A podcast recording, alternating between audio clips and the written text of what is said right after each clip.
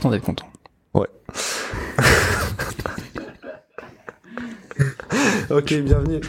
Euh, du coup, c'est euh, c'est le premier enregistrement, et il est 10h pile poil, c'est le premier enregistrement. Euh, bienvenue pour le premier enregistrement euh, de Rencontre. C'est donc le nouveau format de Wheel of Death sur, euh, sur YouTube. Euh, je suis aujourd'hui avec Cyril Lacache. Bonjour. Cyril. Tu es Cyril de Kima et Cyril de du Ch'ti Jug aujourd'hui. Exactement. Euh, avec Hubert Sablonnière. Bonjour. Hubert de Clever Cloud aujourd'hui. De Clever Cloud aujourd'hui. Et Ouais. Ludovic Bory. Bonjour. Tu es Ludovic de Carnot. Carnot.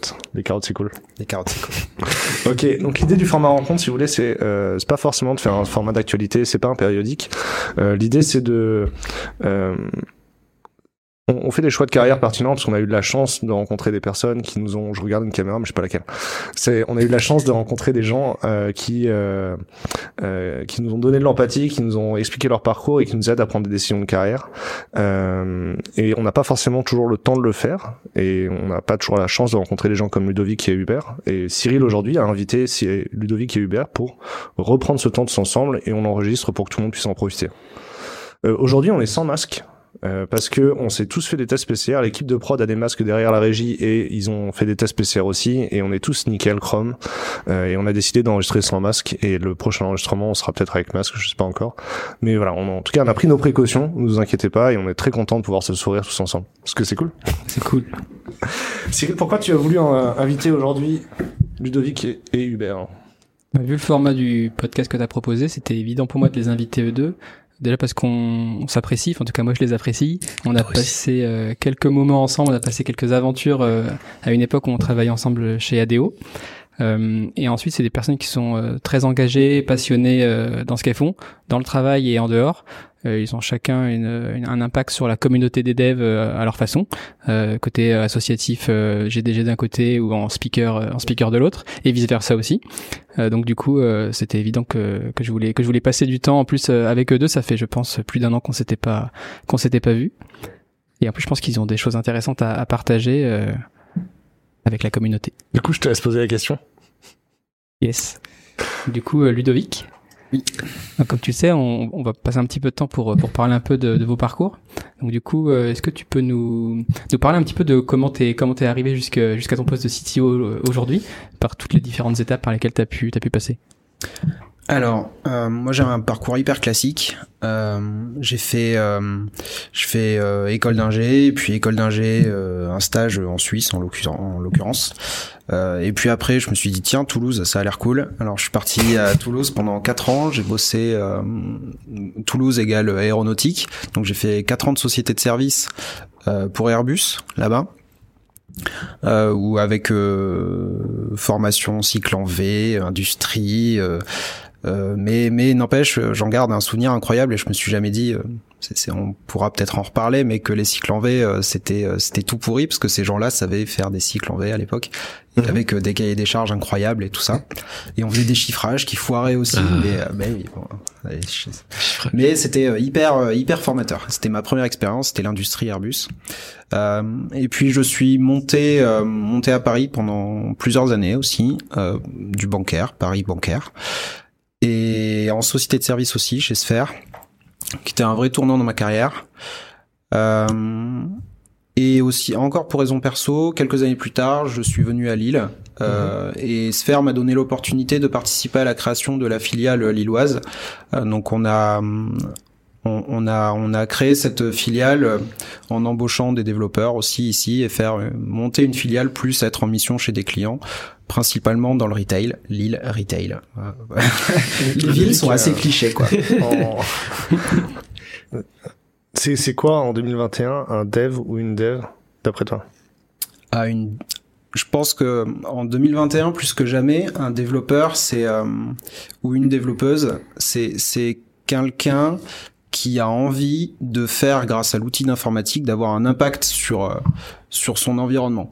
Euh, moi tous les en, tout cas un- quelqu'un avec qui euh, je travaille aujourd'hui ou j'ai envie de travailler, c'est quelqu'un qui a envie de faire quelque chose d'utile euh, d'utile grâce à l'outil numérique. Et hum, et plus que tout, j'ai l'impression que avoir l'envie de faire quelque chose d'utile, c'est c'est ça qui crée une émulation positive dans dans tous les environnements dans lesquels je travaille et j'évolue en ce moment, que ce soit communautaire ou, ou technique ou, ou l'entreprise. Avoir un impact sur ses utilisateurs, c'est c'est vraiment ce qui anime les gens avec qui je bosse aujourd'hui. Et c'est du coup, est-ce que tu peux parler de Carnot? C'est ce qui t'a motivé à rejoindre Carnot au début? Euh, Clairement, euh, c'est euh, le, le, le, changement et le passage de société de service à start-up. Euh, c'était euh, c'était peut-être une crise de la trente quarantaine je sais pas. Je sais pas quel âge t'avais. Si, on dit euh, on dit une crise à la quarantaine mais là, là clairement j'avais 30 ans quoi. C'est ça. J'avais 30 ans mais mon épouse était enceinte. Je trouvais que c'était le meilleur moment pour pour lâcher mon poste un petit peu confortable et ma zone de confort pour partir dans une start-up où j'étais le seul développeur et, parce que j'ai marqué CTO sur ma feuille de salaire, mais on pourra peut-être en reparler. Mais, mais CTO euh, en startup les premières années, t'étais développeur, hein, c'est puis tu fais tout et sauf euh, CTO. Et, euh, et, et, par contre, euh, c'est une rencontre quoi. C'est quelqu'un qui m'a dit voilà, moi je suis agriculteur et j'ai une idée et j'ai besoin d'aide technique pour la réaliser. Et et je t'explique mon idée. Regarde, ça pourrait rendre service à plein de gens et plein d'associations ben, ben bon cours en fait, ça m'a parlé.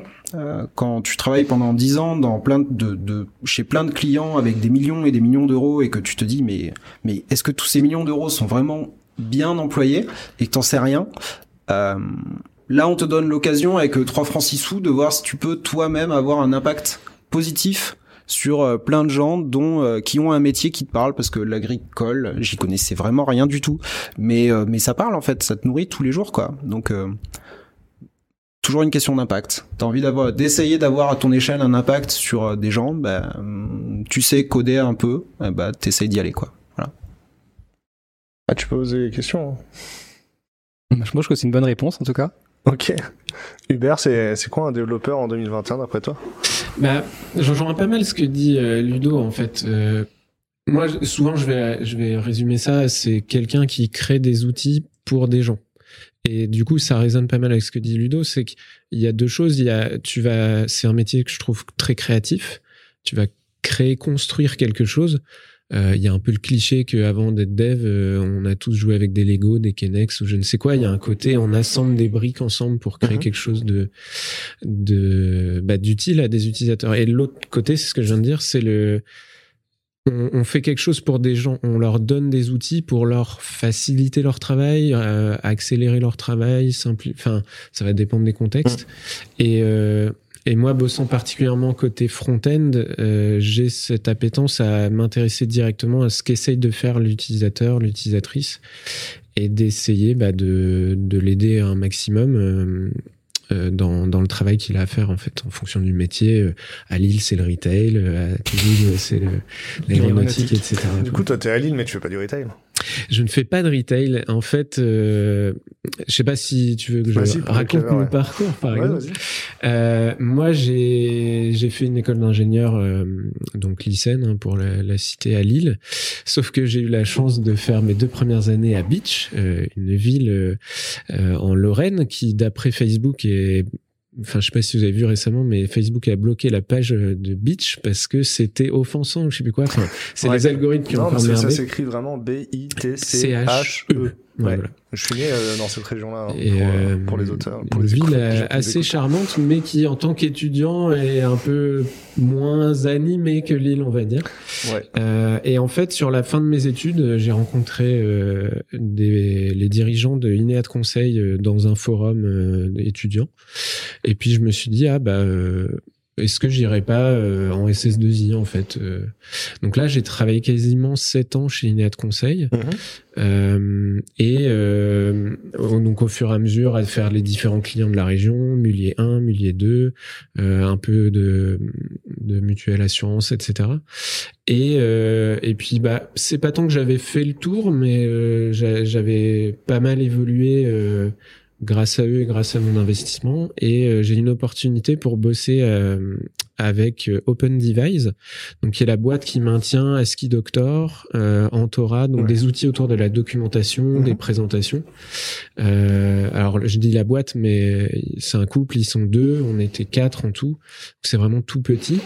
Et ils m'ont dit, bah alors si tu veux bosser avec nous, on peut pas créer une succursale en France comme ça. Donc je me suis mis en indépendant.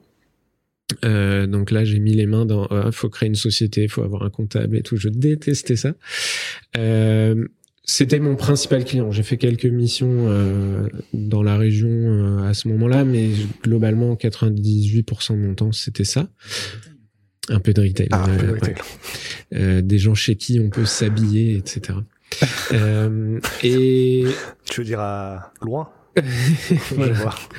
Et du coup, euh, ah, au bout d'un an et demi, deux ans, euh, en fait, c'était un peu compliqué parce que bah, la documentation, c'est pas un métier qui rapporte. Enfin, c'est très compliqué de faire payer les gens pour ça, pour l'outillage autour de ça. Euh, donc ça s'est terminé et je me suis dit est-ce que je veux continuer avec mon statut d'indépendant à chercher des clients, faire des missions courtes ou longues?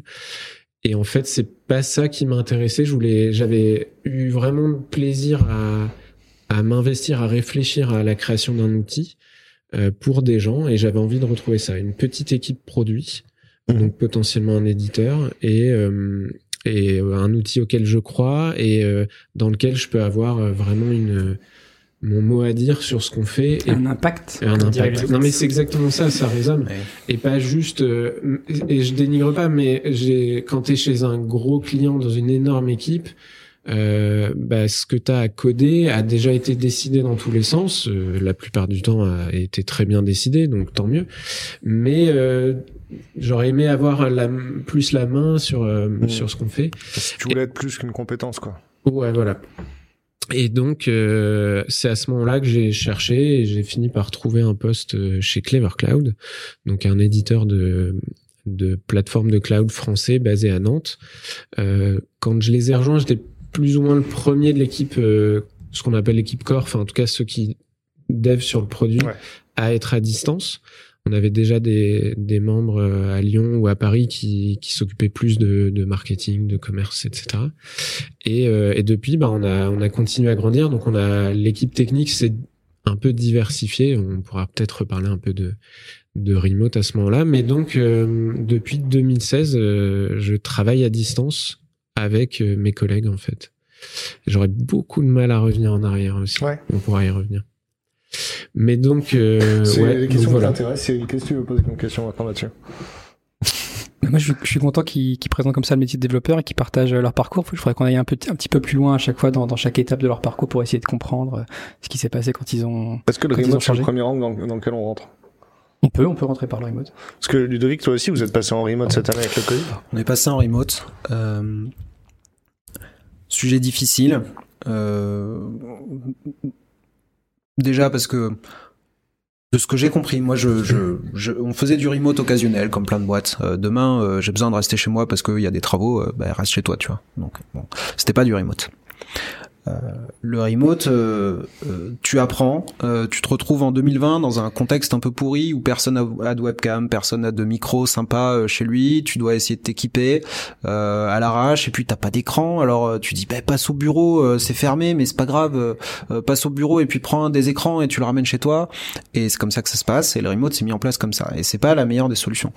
Un Robinson Crusoe du télétravail quoi. Mais carrément, et il y avait plein d'entreprises. très chaud. Quand il a décrit, j'ai eu l'image, genre on galère, on cherche des bouts de bois, des planches pour faire des choses. Tu vois, mais c'est c'est système D quoi. Et euh, tu fais ce que tu peux et tu te renseignes. Tu dis, ok, il y a plein de boîtes qui font du remote depuis longtemps, qui arrivent. Qu'est-ce que c'est?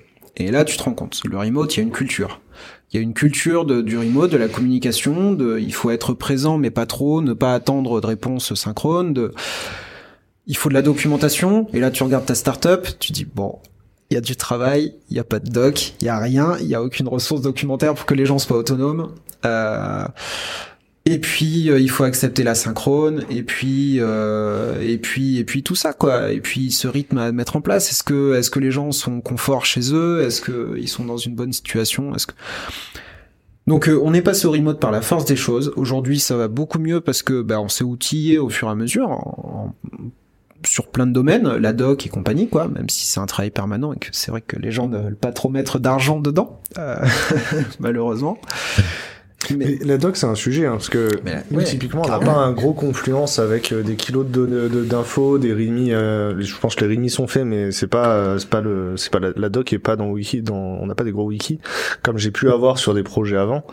par contre, en en discutant avec d'autres gens, je me suis rendu compte qu'on faisait beaucoup des one pagers où on faisait beaucoup genre 4-5 slides pour présenter aux collègues sur un point de 10 minutes, tu vois. Ouais, mais n'empêche que au début d'une entreprise, tu as toujours des, des gens qui accumulent de la connaissance, quoi, malgré eux. Et euh, ce sont les gens à qui, dans le bureau, tu viens taper sur l'épaule en disant ça je sais pas faire, faut que tu le fasses. Et puis tu dis ouais ok je le fais parce que ça va te prendre trois minutes et que l'expliquer, le documenter, tout ça, ça va te prendre deux heures et demie et t'as pas le temps. Et, euh, voilà. et c'est malheureux parce que tu sais, euh, tu sais que c'est pas la bonne façon de faire et qu'il y a un jour tu seras pas là et que la personne il faudra qu'elle le fasse quand même. C'est le fameux buzz factor, euh, si je peux te couper deux bah, secondes. Exactement. Ou si, euh, alors le buzz factor, c'est combien de personnes doivent, enfin, doivent se faire renverser par un bus pour qu'il y ait un problème. Et donc, si tu as un buzz factor de 1, ça veut dire que la connaissance repose sur une seule personne. Et s'il lui arrive quelque chose de, grave, euh, ton, ton entreprise, un sous-produit de ton entreprise est en péril entre guillemets. Et donc, euh, plus tu augmentes ton buzz factor, plus tu, tu sécurises un peu la connaissance. Exactement. Ouais. Et, du coup, parce que chez Clever, vous avez tout dans les dans les issues GitHub, euh, vous avez tout d'asynchronisé. Alors moi quand je suis arrivé, euh, donc comme je disais, l'essentiel de l'équipe technique était déjà était on va dire à Nantes. Après, on a Marc-Antoine qui avait bossé pendant au moins un an au Japon. Donc il y avait et puis certains bossaient des demi-journées chez eux. Donc il y avait déjà un peu une culture de un peu asynchrone, etc. Et euh, par exemple, il n'y a, a, pas de délit présentiel à un, horaire précis. Il y a une espèce de délit asynchrone par écrit dans un channel Slack dédié euh, où tu dis bah aujourd'hui je vais travailler là-dessus. Ça donne un peu une information euh, succincte sur qui en qui est sur quoi. Euh, je me, je me, je digresse. C'était quoi ta question? bah, On veut savoir. Oui, et après au niveau de la documentation, ça va énormément dépendre. Tous nos projets privés sont sur un GitLab interne, ok, euh, hébergé chez Clever Club. Et nos projets publics, on en a de plus en plus, sont sur GitHub. Euh, donc on va avoir énormément de choses dans des issues. Euh, on n'a pas de confluence ou autre. Euh, la doc va être soit dans des, des documents Markdown ou autre sur des repos, euh, soit dans des issues en fait. Bah, la, pull request, c'est déjà la doc. Ouais, ouais, ouais. Est-ce que, les, est-ce que les nouveaux arrivants vont aller lire les anciennes pull requests pour vraiment savoir ce qui s'est passé Peut-être pas. C'est plus dans des, des, des fichiers de, de doc quoi. Enfin. Une doc, tu dois pouvoir savoir où aller une PR, tu sais pas où elle est. Une fois qu'elle est émergée, elle part dans les méandres des PR, quoi.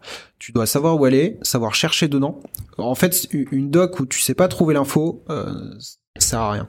Et, une PR, oui, euh, tu vas passer du temps à fouiller ton historique, mais et c'est hyper dur. Euh. C'est une forme de doc quand même parce que quand tu recherches euh, quelque chose dans le code, tu vas retomber sur la PR et donc ça va te donner du contexte un peu sur ce qui s'est passé. Donc si, t'as pas des, c'est du contexte. Si t'as pas une bonne manière de travailler ou à documenter ta pull request, quand tu retombes sur ce commit euh, six mois plus tard, ça t'aide pas trop à savoir ce qui s'est dit oralement. Donc c'est important d'avoir une des PR bien documentées. Ah, puis surtout pour la personne qui va review la paire, c'est quand même vachement bien s'il y, a un, s'il y a un GIF, euh, une capture d'écran. Oui, mais euh, peut-être que pour certaines entreprises, avant le remote, ils reviewaient la paire en paire, l'un à côté de l'autre en synchrone, et ils parlaient. Maintenant, t'es un peu obligé de documenter ta PR mm. et de faire en sorte que la personne qui va la review en asynchrone puisse le faire euh, en autonomie 90% du temps. Quoi. Ouais, je suis assez d'accord. Et du coup, il n'y a plus la transmission de connaissances informelles de, de la paire review. C'est plus une, une pair review, c'est un code review. Voilà. Et ça arrive qu'on ait besoin quand même de faire des, des pair reviews en... synchrone pour certains sujets qui sont un peu plus sensibles, où c'est difficile de transmettre euh, dans une documentation dans une paire. Et ça m'intrigue vachement ce que tu disais. Vous, vous, vous mettez jamais la webcam pour vous voir un peu? Ah, Si, si, si. En fait, ce qui est marrant, c'est que depuis que je suis arrivé, on a mis en place alors, il y a, comme je disais, il y avait déjà des choses, euh, des règles sur euh, Slack, c'est la machine à café, c'est du temporaire. Si tu veux transmettre une information, tu fais un email. C'est pas, pas pareil. Ouais, voilà. euh, oui, non, là je parle plus de communication ou même de lancer un, un, une discussion ou alors une issue bien entendu c'est lié à un projet. C'est un vrai sujet. J'en reparlais récemment avec un chef d'entreprise. Je disais ben si je l'ai mis dans le chat et que personne m'a répondu, euh, c'est j'aurais dû faire un email. Si je une réponse, faut faire un mail. Et normalement, quand tu reviens de vacances, t'es pas censé avoir besoin de rattraper euh, le Slack. Euh, tu rattrapes tes mails, tu regardes les issues si t'es mentionné, etc. Mais voilà. Bon après euh, le channel pets, le channel random, tu le rattrapes pour avoir les, les private jokes, mais mais voilà. Il rattrape les channels les plus importants. mais euh, vous êtes plutôt chat chez Clever ou il y a des chiens un peu? Non, il y a chat, chien, euh, vous avez des chats différents? Hérisson. Euh... Il y a hérisson. non, il y a Geoffroy qui est fan de hérisson. Il en il en a sauvé plusieurs et qu'il a retrouvé dans son jardin. Ça m'étonne pas du tout. Mais euh, non, non. Euh, Entre deux baguettes. Pour revenir à ce que disait Ludo, euh, on a mis en place euh, des chat roulettes. Donc on a la caméra, mais tout le monde est habillé. Ça va déraper. Où en fait, euh, toutes les deux semaines, je crois, on a un chatbot qui dit toi, toi, toi, vous faites un call d'une demi-heure. euh, Ouais. Et l'idée, c'est essentiellement que tu parles autre chose que boulot, mais souvent on en parle aussi un peu. Mais c'est, euh, t'as fait quoi ce week-end? Euh, Tu regardes quelle série? Les enfants, ça va? Euh, C'est virtual tout, quoi. coffee, ouais. C'est open source? Non, c'est complètement privé. Ce n'est pas enregistré.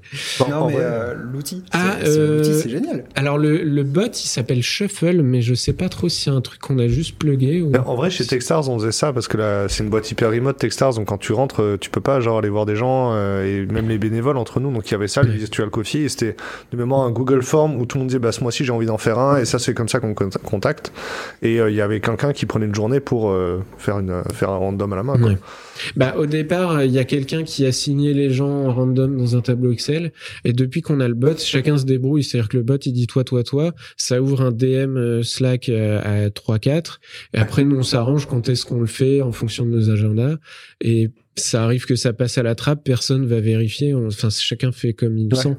Et, euh, et ce qui est marrant, c'est que bah, forcément, tu as plus d'affinité avec certains ou, ou tu connais pas encore bien les nouveaux et bah ça, ça aide. Ah, euh, c'est top comme plutôt idée. pas mal. Quoi. Je vais te la piquer. Vous faites comment euh, Nous, on organise des team building euh, régulièrement et on a des cafés par équipe et transverse en- entre équipes pour que les gens discutent.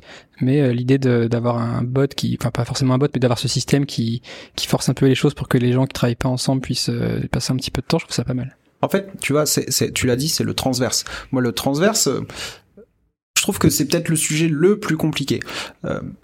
Créer une espèce de rituel et de lien dans ton équipe avec les gens avec qui tu bosses.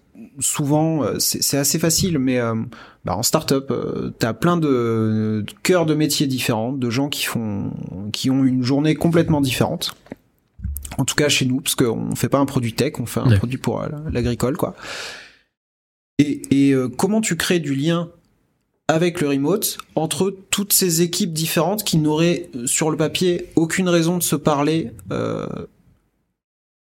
pour faire son job?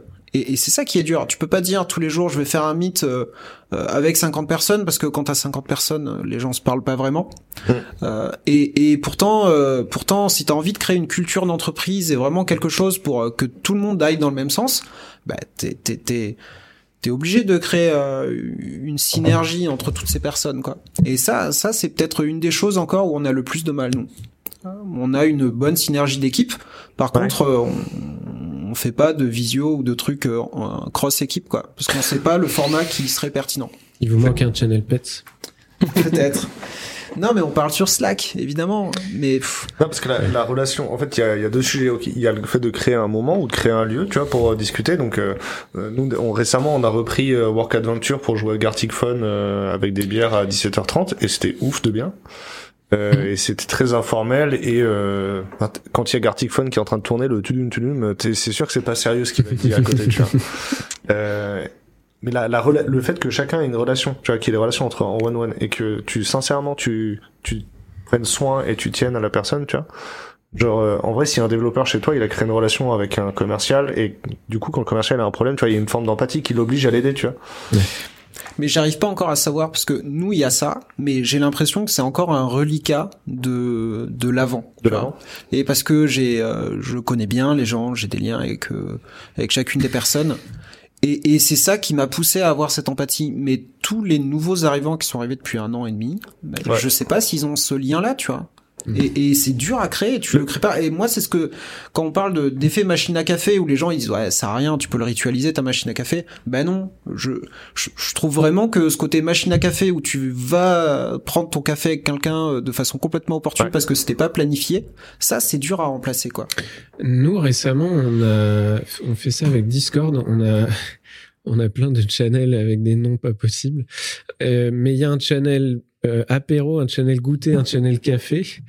Pourquoi il y en a trois, je sais pas, mais euh, bah, de temps en temps, le matin, tu commences ta journée et bah il y a Gaël dans le channel café, bah t'y vas et tu vas papoter un quart d'heure et tu t'y mets. C'est c'est assez intéressant en fait. Je trouve que depuis qu'on le fait, euh, bah on, on, commence à avoir deux trois trucs informels comme ça. Euh, bah, je rajouterais un dernier élément mal, qui est que ces outils qu'on utilise nous et euh, tu vois Work Adventure, Discord, ce sont des outils de tech.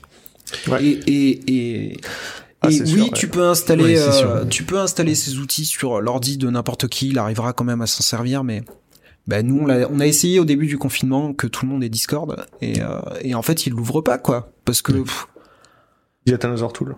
Bah ouais, bah ouais, exactement. Et et donc il y a un vrai frein technologique à la convivialité quoi. Tu vois, bah, limite on ferait un groupe WhatsApp ah bah, ça parce qu'il faut, il faut rajouter le moment au-dessus. Tu vois, nous, non, les gens vont pas spontanément aller sur Work Adventure. Par contre, si on dit que ce soir tout le monde est sur Work Adventure et il y a euh, telle animation, euh, les gens ils vont y aller. Mais c'est vrai que la première fois que Marcy elle, euh, s'est connectée sur Work Adventure, elle a cliqué sur le lien, elle a fait waouh, qu'est-ce qui se passe? Ça, ça, fait un peu flipper effectivement. Par contre, tu vois, nous, on a ritualisé ça. De, ça, ça a commencé au premier confinement, au bout de une ou deux, deux, trois semaines, je sais plus. On a ritualisé le goûter du vendredi, où à 16h, il y a un call d'une demi-heure, euh, tu te pointes ou pas. Mais c'est, c'est dans l'agenda. Euh, et, et ça a peut-être créer plus l'occasion pour que les rares personnes non techniques chez nous euh, puissent s'y connecter. On l'a refait en octobre et depuis il est tout le temps dans l'agenda et c'est un coup à 16h, un coup à 13h30, parfois c'est un goûter, parfois un café.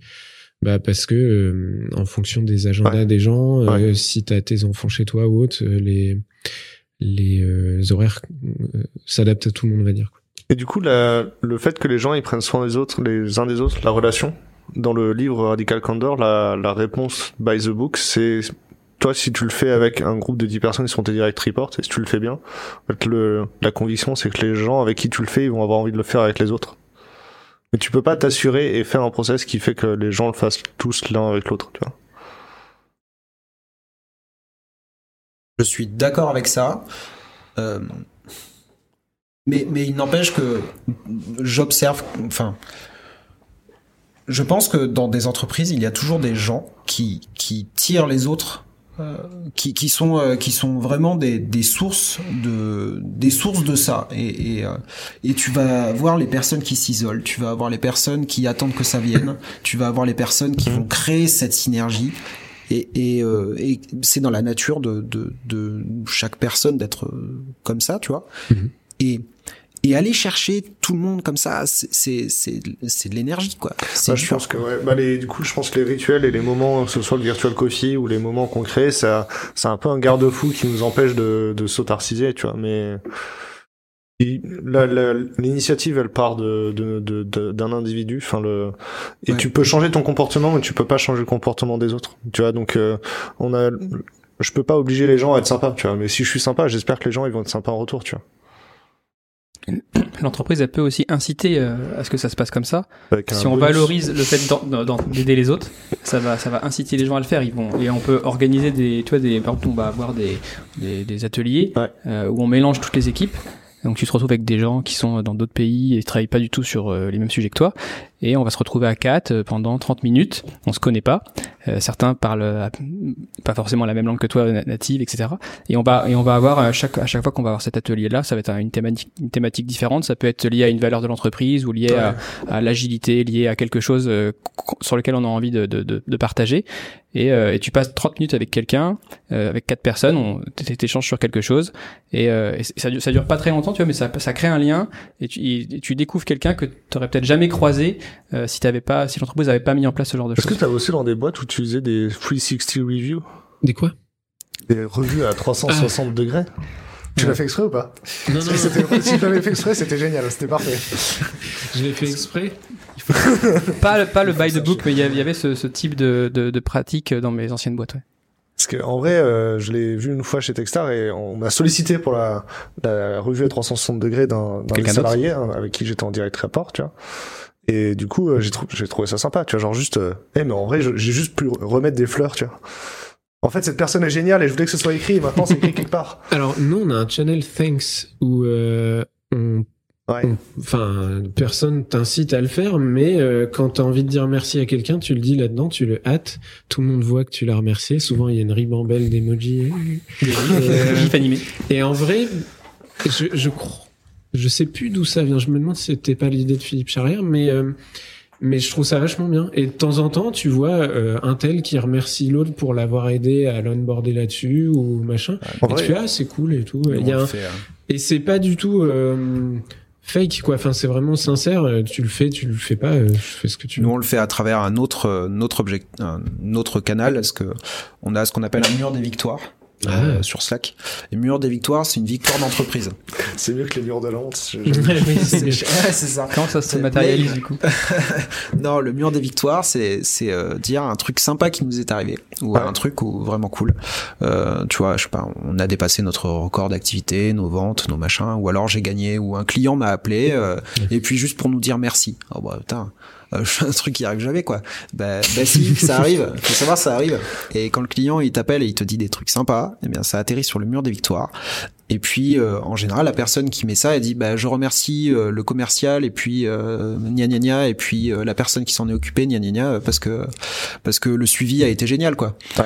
Et, et, et donc ça et puis là clap clap et tout le monde est content et on se dit bah au moins ce client est content et et c'est une belle victoire et c'est c'est une émulation positive. C'est les les mails transactionnels en fait ils sont tous envoyés depuis un salarié de la boîte. Et du coup, en général, un dev, quand il trouve un poste, il, reçoit un mail transactionnel et il dit, pour nous dire gentiment qu'il s'en fout, il nous dit, hey, j'ai trouvé un job et je suis super content et je voulais vous le dire. Par contre, faut arrêter de m'envoyer des emails maintenant. et, euh, et c'est, ce moment-là, du coup, on fait, ouais, machin, il a trouvé un job, ouais, on est tous contents, tu vois. Bah ouais, mais, maintenant, on coupe ses notifs. Et maintenant, il va, il va supprimer son profil sur Mais c'est hyper important de faire ça, je trouve. je trouve aussi. De, c'est une des façons de créer une synergie d'entreprise, c'est d'avoir des victoires communes, quoi. Ouais. Et en plus, si tu peux féliciter des gens de la boîte, euh, c'est encore mieux. Ouais, on va on va couper la séquence sur le remote. Et Philippe Charrière que tu as mentionné, euh, j'ai enregistré un podcast avec lui. Et je pense qu'au moment où on publiera cet épisode-là, le podcast il fait 1h10 euh, et il sera publié sur euh, il sera publié sur le podcast audio. Et j'encourage vraiment les gens à aller le voir parce que franchement, il pendant une heure, il parle de toutes les étapes de son parcours. Ouais. ouais.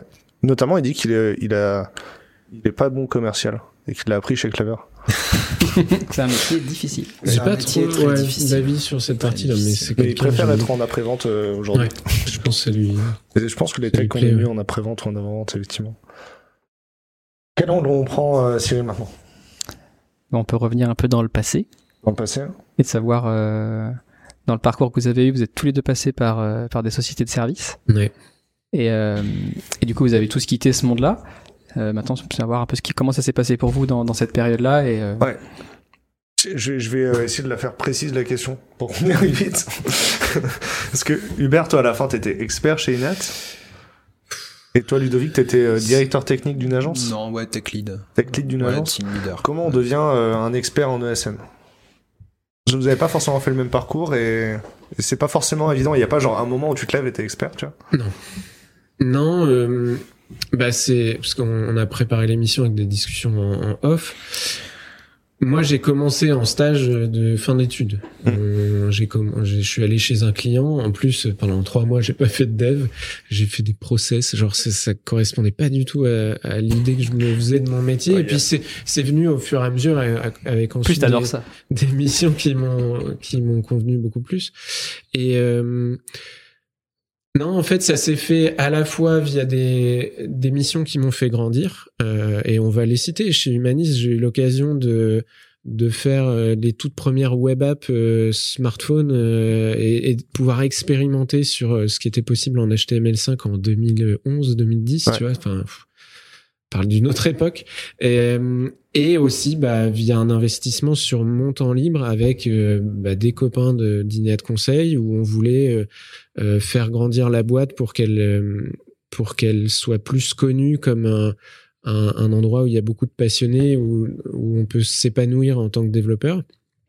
Et donc ça passe par créer un blog, participer à des confs, euh, sponsoriser des, des jugs, des meet-up, voire même essayer d'y participer en tant qu'orateur. Et donc, ce, moi, je dirais que j'ai grandi à la fois via ce que m'a apporté la diversité des missions euh, d'être un prestataire, et aussi via un investissement euh, enfin conséquent, enfin pas pas anodin sur mon temps libre de faire de la veille, de d'essayer de mettre mon nez dans différents milieux, de que ce soit des des meet-up locaux et autres. Et euh, et ça, ouais, lire des trucs, bouffer du podcast et des talks, ça ça demande pas mal de temps. Et je pense que les gens sont en train de le faire. C'est un sujet sur lequel on digressera peut-être sur euh, à quel point c'est peut-être malheureux que ce soit nécessaire d'avoir autant d'investissements perso pour grandir ou pas. En fait, c'est vachement. Ça évolue pas mal d'entre euh, il y a dix ans et maintenant. Genre, les entreprises maintenant laissent un peu plus de temps qu'avant peut-être aux gens pour se former et pour se juste euh, passer du temps à regarder ce qui se passe en dehors de son contexte de travail. Et moi, j'ai eu pour, euh, enfin, j'ai eu la possibilité grâce à, à Inead de d'être orateur dans des confs sur mon temps de travail, de, de temps en temps avoir des jours pour écrire un article de blog, euh, au-delà de tout ce que je pouvais faire euh, sur mon temps libre. Ça, c'est un sujet que Philippe mentionne dans le podcast, c'est-à-dire que euh, dans les équipes qui géraient en ESN, euh, c'était principalement du Java, mais il y en avait qui voulaient faire du .NET. Et la première question qu'ils faisaient, c'est est-ce que tu as fait des projets perso en .NET? Est-ce que tu as essayé d'installer Visual Studio? Parce que, ok, on va te former à .NET si on a un projet sur .NET. Par contre, on va préférer former, là vous êtes 50 dans la boîte, on va préférer former celui qui a déjà commencé à toucher, quoi. Donc il y a il y a quand même la boîte, c'est le, c'est à la boîte d'investir sur la formation de ses salariés, mais elle va toujours investir sur celui qui a fait le plus d'efforts avant. Qu'est-ce que t'en penses, Parce que c'est hyper coercitif comme discours dans la bouche d'un directeur de SM. Non, c'est, euh, je pense que ça marche pas comme ça. Euh... on attention, d'inviter avis tranché. Vas-y, vas-y, vas-y, on est là. Une société de service, euh, euh qu'est-ce qu'elle, euh, comment elle gagne sa vie? Faut, faut repartir de là en fait. Elle gagne sa vie en vendant de la prestation elle vend de la ressource. C'est un peu horrible, mais euh, elle, elle va dire que... on dit. Exactement. Elle, son discours commercial, c'est elle vend de la compétence, mais au in fine, c'est de la ressource qu'elle vend. C'est la loi. Hein. Si tu fais aussi tu fais autre chose, t'es ouais. tu peux être embêté. Ouais, c'est pas leur raison sociale, effectivement. elle te vend aussi le fait, suivant lesquels, qu'elle a fait une une sélection et une formation. Donc elle te, elle te vend le fait qu'elle qu'elle a dans son je ne vais pas dire cheptel, elle a dans son, son pool de compétences, euh, des gens qui sont mieux que son concurrent parce qu'elle les a fait grandir ou elle a choisi les bons, etc. Elle a dans ses employés euh, des gens qui ont des compétences. Est-ce que vous, vous, avez la différence entre une ESN et une boîte de conseil? Moi j'ai mis 5 ans à comprendre. Euh, TGM, non, il, y a il y a un fois deux entre les deux. Parce que en fait, Altran c'est une boîte de conseil et Capgemini c'est une ESN. Et la différence, elle est claire pourtant. Non, vous l'avez pas. Hein non. Alors, une ESN, elle peut prendre un centre de service et externaliser complètement l'IT chez elle. Une boîte de conseil, elle doit changer le client et ses, ses process et aller chez lui. Et les deux font de la régie et de l'assistance technique à la fin. Ouais. ouais, ils font tous les deux, je pense. Il faut Ils font tous les deux. Bah, tant qu'il y a moyen de gagner de l'argent, c'est ça. quoi. On fait. Tu ouais. et, et donc en fait, à partir du moment où ils vendent de la, où le discours commercial est de vendre de la compétence, une ESN doit s'assurer que tous ses employés euh, ont une certaine ce qu'on appelle de l'employabilité. Et de l'employabilité, c'est quoi? Ça veut dire que en mmh. permanence, tous tes employés doivent avoir un panel de compétences qui leur permettra de trouver la mission d'après.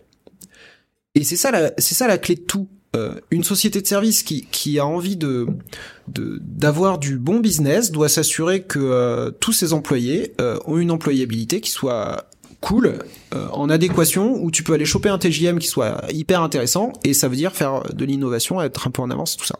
Et donc ils vont t'inciter les, boîtes qui, qui, qui, ont compris ça vont euh, forcément t'inciter à aller en conférence, à te former. Et, et ce qui est un peu dur, c'est la frontière entre, attention, bah, les meet-up où tu vas pouvoir te former, te tenir et te créer ton réseau professionnel et potentiellement la mission cool d'après. Bah, malheureusement, c'est en dehors des heures de boulot. C'est le soir. En vrai, c'est la... et puis c'est la vraie, euh, c'est la vraie valeur ajoutée pour se faire parce que, euh, tu vois, par exemple à Strasbourg, j'ai un, ami qui travaille là-bas et il était dans une ESN euh, Pachérov en sortie d'école et il est passé chez, passé chez Sphère. mais il est resté chez le même client. Je dis, mais ça change quoi? Et il me dit, mais avant, je faisais du vieux PHP pourri, du VB, et chez Sphere, on m'envoie pour faire du JavaScript et de l'Angular sur du, sur du cloud. Le PHP, c'est très et bien aussi. Il est chez le même client à la fin. Non, mais, non, il y a PHP et PHP. Vraiment. on est d'accord. Genre, il y a la belle application en Symfony avec API Platform et, euh, je te rassure, c'est aussi vrai avec JavaScript. c'est pareil en JavaScript, mais ouais. Les Visual Basic, ça fait peur aussi. Là, j'ai rien dit, tu vois. Visual Basic sans .NET, hein, on s'entend. Oh là là, oh là là. Et, et, tu vois, je pense que si on dit euh, une ESN, pourquoi ça peut être bien en sortie d'école et tout ça, ben comme le seul intérêt de, enfin l'intérêt de commercial de l'entreprise est de te de s'assurer que tu vas trouver du job, euh, elle va s'assurer que tu as les bonnes compétences qui correspondent au marché. Et, et une des raisons qui font que potentiellement euh, en sortie d'école c'est pas un si mauvais choix que ça, eh bien même un bon choix, selon moi. Même un bon choix. En tout cas, il y a 10 ans, c'était le cas. Aujourd'hui, je, me, je suis un peu plus réservé. Ouais, ouais, ben ouais. Mais parce que euh, au final, euh, moi, j'ai retracé ma carrière. Et la raison pour laquelle, euh, en sortie d'école, je suis allé en société de service, c'est parce que bah, sur les forums d'emploi, c'est eux qui sont là. Hmm. c'est eux qui font de la pub partout. Et voilà, parce qu'en plus, un junior, ça coûte moins cher. Et, et tu peux marger plus, quoi. Il y a 10-20 ans, quand t'allais voir une société, un client final, il disait, ben non, parce que par des prestataires. Est-ce que tu veux je te recommande auprès de. Euh, Exactement. Il n'y avait pas We Love Dev à l'époque pour trouver d'autres boîtes que les ESN qui étaient les seules disponibles dans les forums. non, c'est vrai. Non, mais Internet, ça change la chose. Il n'y avait pas forcément Internet il y a 20 ans pour trouver du taf. euh, CV Adel, ça date de 2005, je crois. Je suis pas si vieux que ça. LinkedIn. Il y avait LinkedIn quand t'étais jeune geek ou pas? Oui, oui. Oui, oui. oui, oui. Non, mais c'est parce que j'enregistre des, des podcasts avec des vieux. Imagine, euh, Philippe, c'était pas le cas, je pense. Ah, ça y est, tu viens de dire qu'il était vieux. Oh, bon, non, mais c'est pour partager une anecdote. Euh, moi, j'ai, il y a, il avait organisé un forum où euh, dans la grande salle machin, il y avait plein d'entreprises. Enfin, c'est genre salon, chacun a son box. Euh, donc, on est allé voir plusieurs trucs. Et euh, bah c'est pas compliqué. En 2008, quand t'es un petit jeune, que tu tombes sur Yves Delnat, euh, il nous regarde peut-être, qui a des forces de, de persuasion et de et, et, et, qui est hyper sympa. Euh, tu tombes là-dessus, et te dis ah, on bosse pour euh, pour Decathlon, enfin avec Decathlon, Auchan et tout. T'es là ouais génial. Et après tu comprends que toute la région bosse avec ces gens-là. mais mais forcément, on t'explique que tu vas pouvoir faire plein de missions différentes. c'est hyper attrayant et, et euh, et encore une fois, je saurais pas dire aujourd'hui si j'étais jeune deep, est-ce que j'ai aucune idée, mais à l'époque, je, trouvais ça génial et, je ne regrette pas du tout. En master 1, euh, moi j'ai posé mon CV sur tous les stands aussi au même forum. Euh, j'ai fait sans souci 15 ou 20 entretiens pour un stage de, de première année de master, alors que euh, en vrai, j'aurais pas réussi à faire 15 ou 20 stages, enfin entretiens en dehors des ESN. Euh, il y a même, il y avait même des ESN qui organisaient déjà des soirées un peu chill, mais en fait c'était des soirées où t'enchaînais trois entretiens, tu vois. Hmm. mais il y avait un Mario Kart à côté ou un billard, tu vois. Mais c'est, enfin, il y a, alors qu'aujourd'hui je vois les jeunes qui cherchent des stages en ce moment sur Will of Devs ou de, de manière générale et qui ont pas forcément euh, cet accès à un forum d'emploi comme le, le propose Ils envoient 400 candidatures pour faire un stage. Ah Donc c'est on a été bien reçus quand même dans les, les ESN, on nous recevait quand on était jeunes diplômés, alors qu'aujourd'hui les jeunes diplômés ils ont du mal à trouver à suivre en entretien quoi. je pas bah non, c'est dur, c'est dur. Et puis nous on a on est dans un certain confort en vrai euh, maintenant. Mais c'est vrai. Je pense, que, je pense que les diplômés, ils ont pas mal changé aussi hein, depuis dix ans. Euh, maintenant, il y, a, il y, a, des diplômés qui sont beaucoup plus autodidactes, qui ont pas forcément fait une formation. Je, pense que le marché a pas mal bougé par rapport à ça. Mais je pense que les des, des, des, des versions de nous de, qui sortent d'école, euh, qui arrivent maintenant sur le marché, trouvent très facilement un emploi. Si tu sors du, si t'as un bac plus 5. C'est plus, c'est plus pour les autres profils où, où c'est où c'est nouveau et les entreprises n'ont pas encore fait le virage, elles ont du mal à s'y, à s'y mettre. Ce que je veux dire, c'est que même tu as un jeune diplômé qui a un diplôme d'ingénieur, s'il veut faire euh, 10 entretiens d'embauche, il va en faire euh, 10 dans les ESN, mais s'il veut faire 10 entretiens d'embauche sans passer par les ESN, ça va quand même être compliqué. D'accord. On est d'accord là-dessus? En vrai? Bah, tu, tu le bah, sais le cas. je pense. Non, mais, je veux dire, c'était déjà le cas pour nous, tu vois. Je pense, ouais. je pense que, je pense que c'est un peu mieux maintenant, que, parce que maintenant, les clients finaux, ils ont commencé à s'intéresser à l'informatique et, pas seulement comme une ressource et donc ils, ils internalisent euh, la compétence. Bah ouais, et, et, donc ça c'est c'est un changement qui fait que maintenant tu peux aussi rentrer pas forcément que dans une ESN quand tu bah, surtout dans la région lilloise enfin honnêtement en 2000 quelque chose euh, je sais plus trop.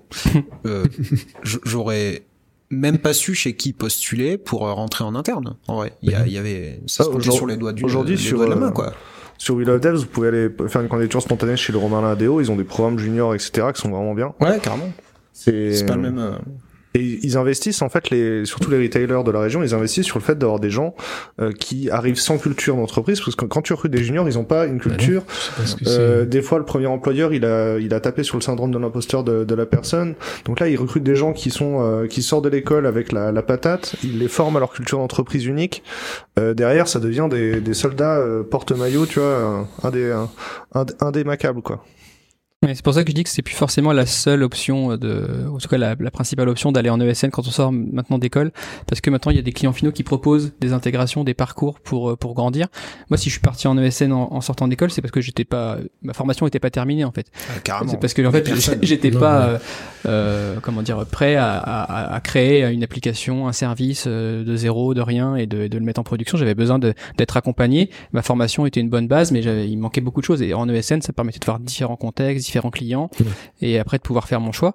Aujourd'hui, je pense que tu peux avoir euh, la même chose, mais en, en allant directement euh, dans un client final, dans lequel ils vont, ils vont, ils vont, tu vas pouvoir avoir un parcours euh, zigzag, passer d'un projet à un autre et, apprendre des choses. Mais après, Cyril, tu dis ta formation n'était pas terminée, mais là aujourd'hui, tu es engineering manager, c'est pas le même métier que, que ce que tu as fait en sortie d'école. Est-ce que tu penses que ta formation d'engineering manager est terminée dans notre métier, c'est on n'a jamais, fini d'apprendre. exactement, exactement. En fait, euh, tu es en formation permanente et c'est aussi une des caractéristiques de notre métier, quoi. En plus, en vrai, euh, parce que les, les gens aujourd'hui se rendent pas forcément compte et ils imaginent toujours que dans la formation d'à côté, les gens ont appris d'autres choses euh, et ou des choses plus professionnalisantes. Mais les formations qu'on a fait d'ingé, elles sont, elles étaient pas particulièrement professionnalisantes. Je me rappelle qu'on est arrivé. Euh, enfin, moi, le truc le plus professionnalisant que j'ai fait en cours, c'était un module sur Android, quoi.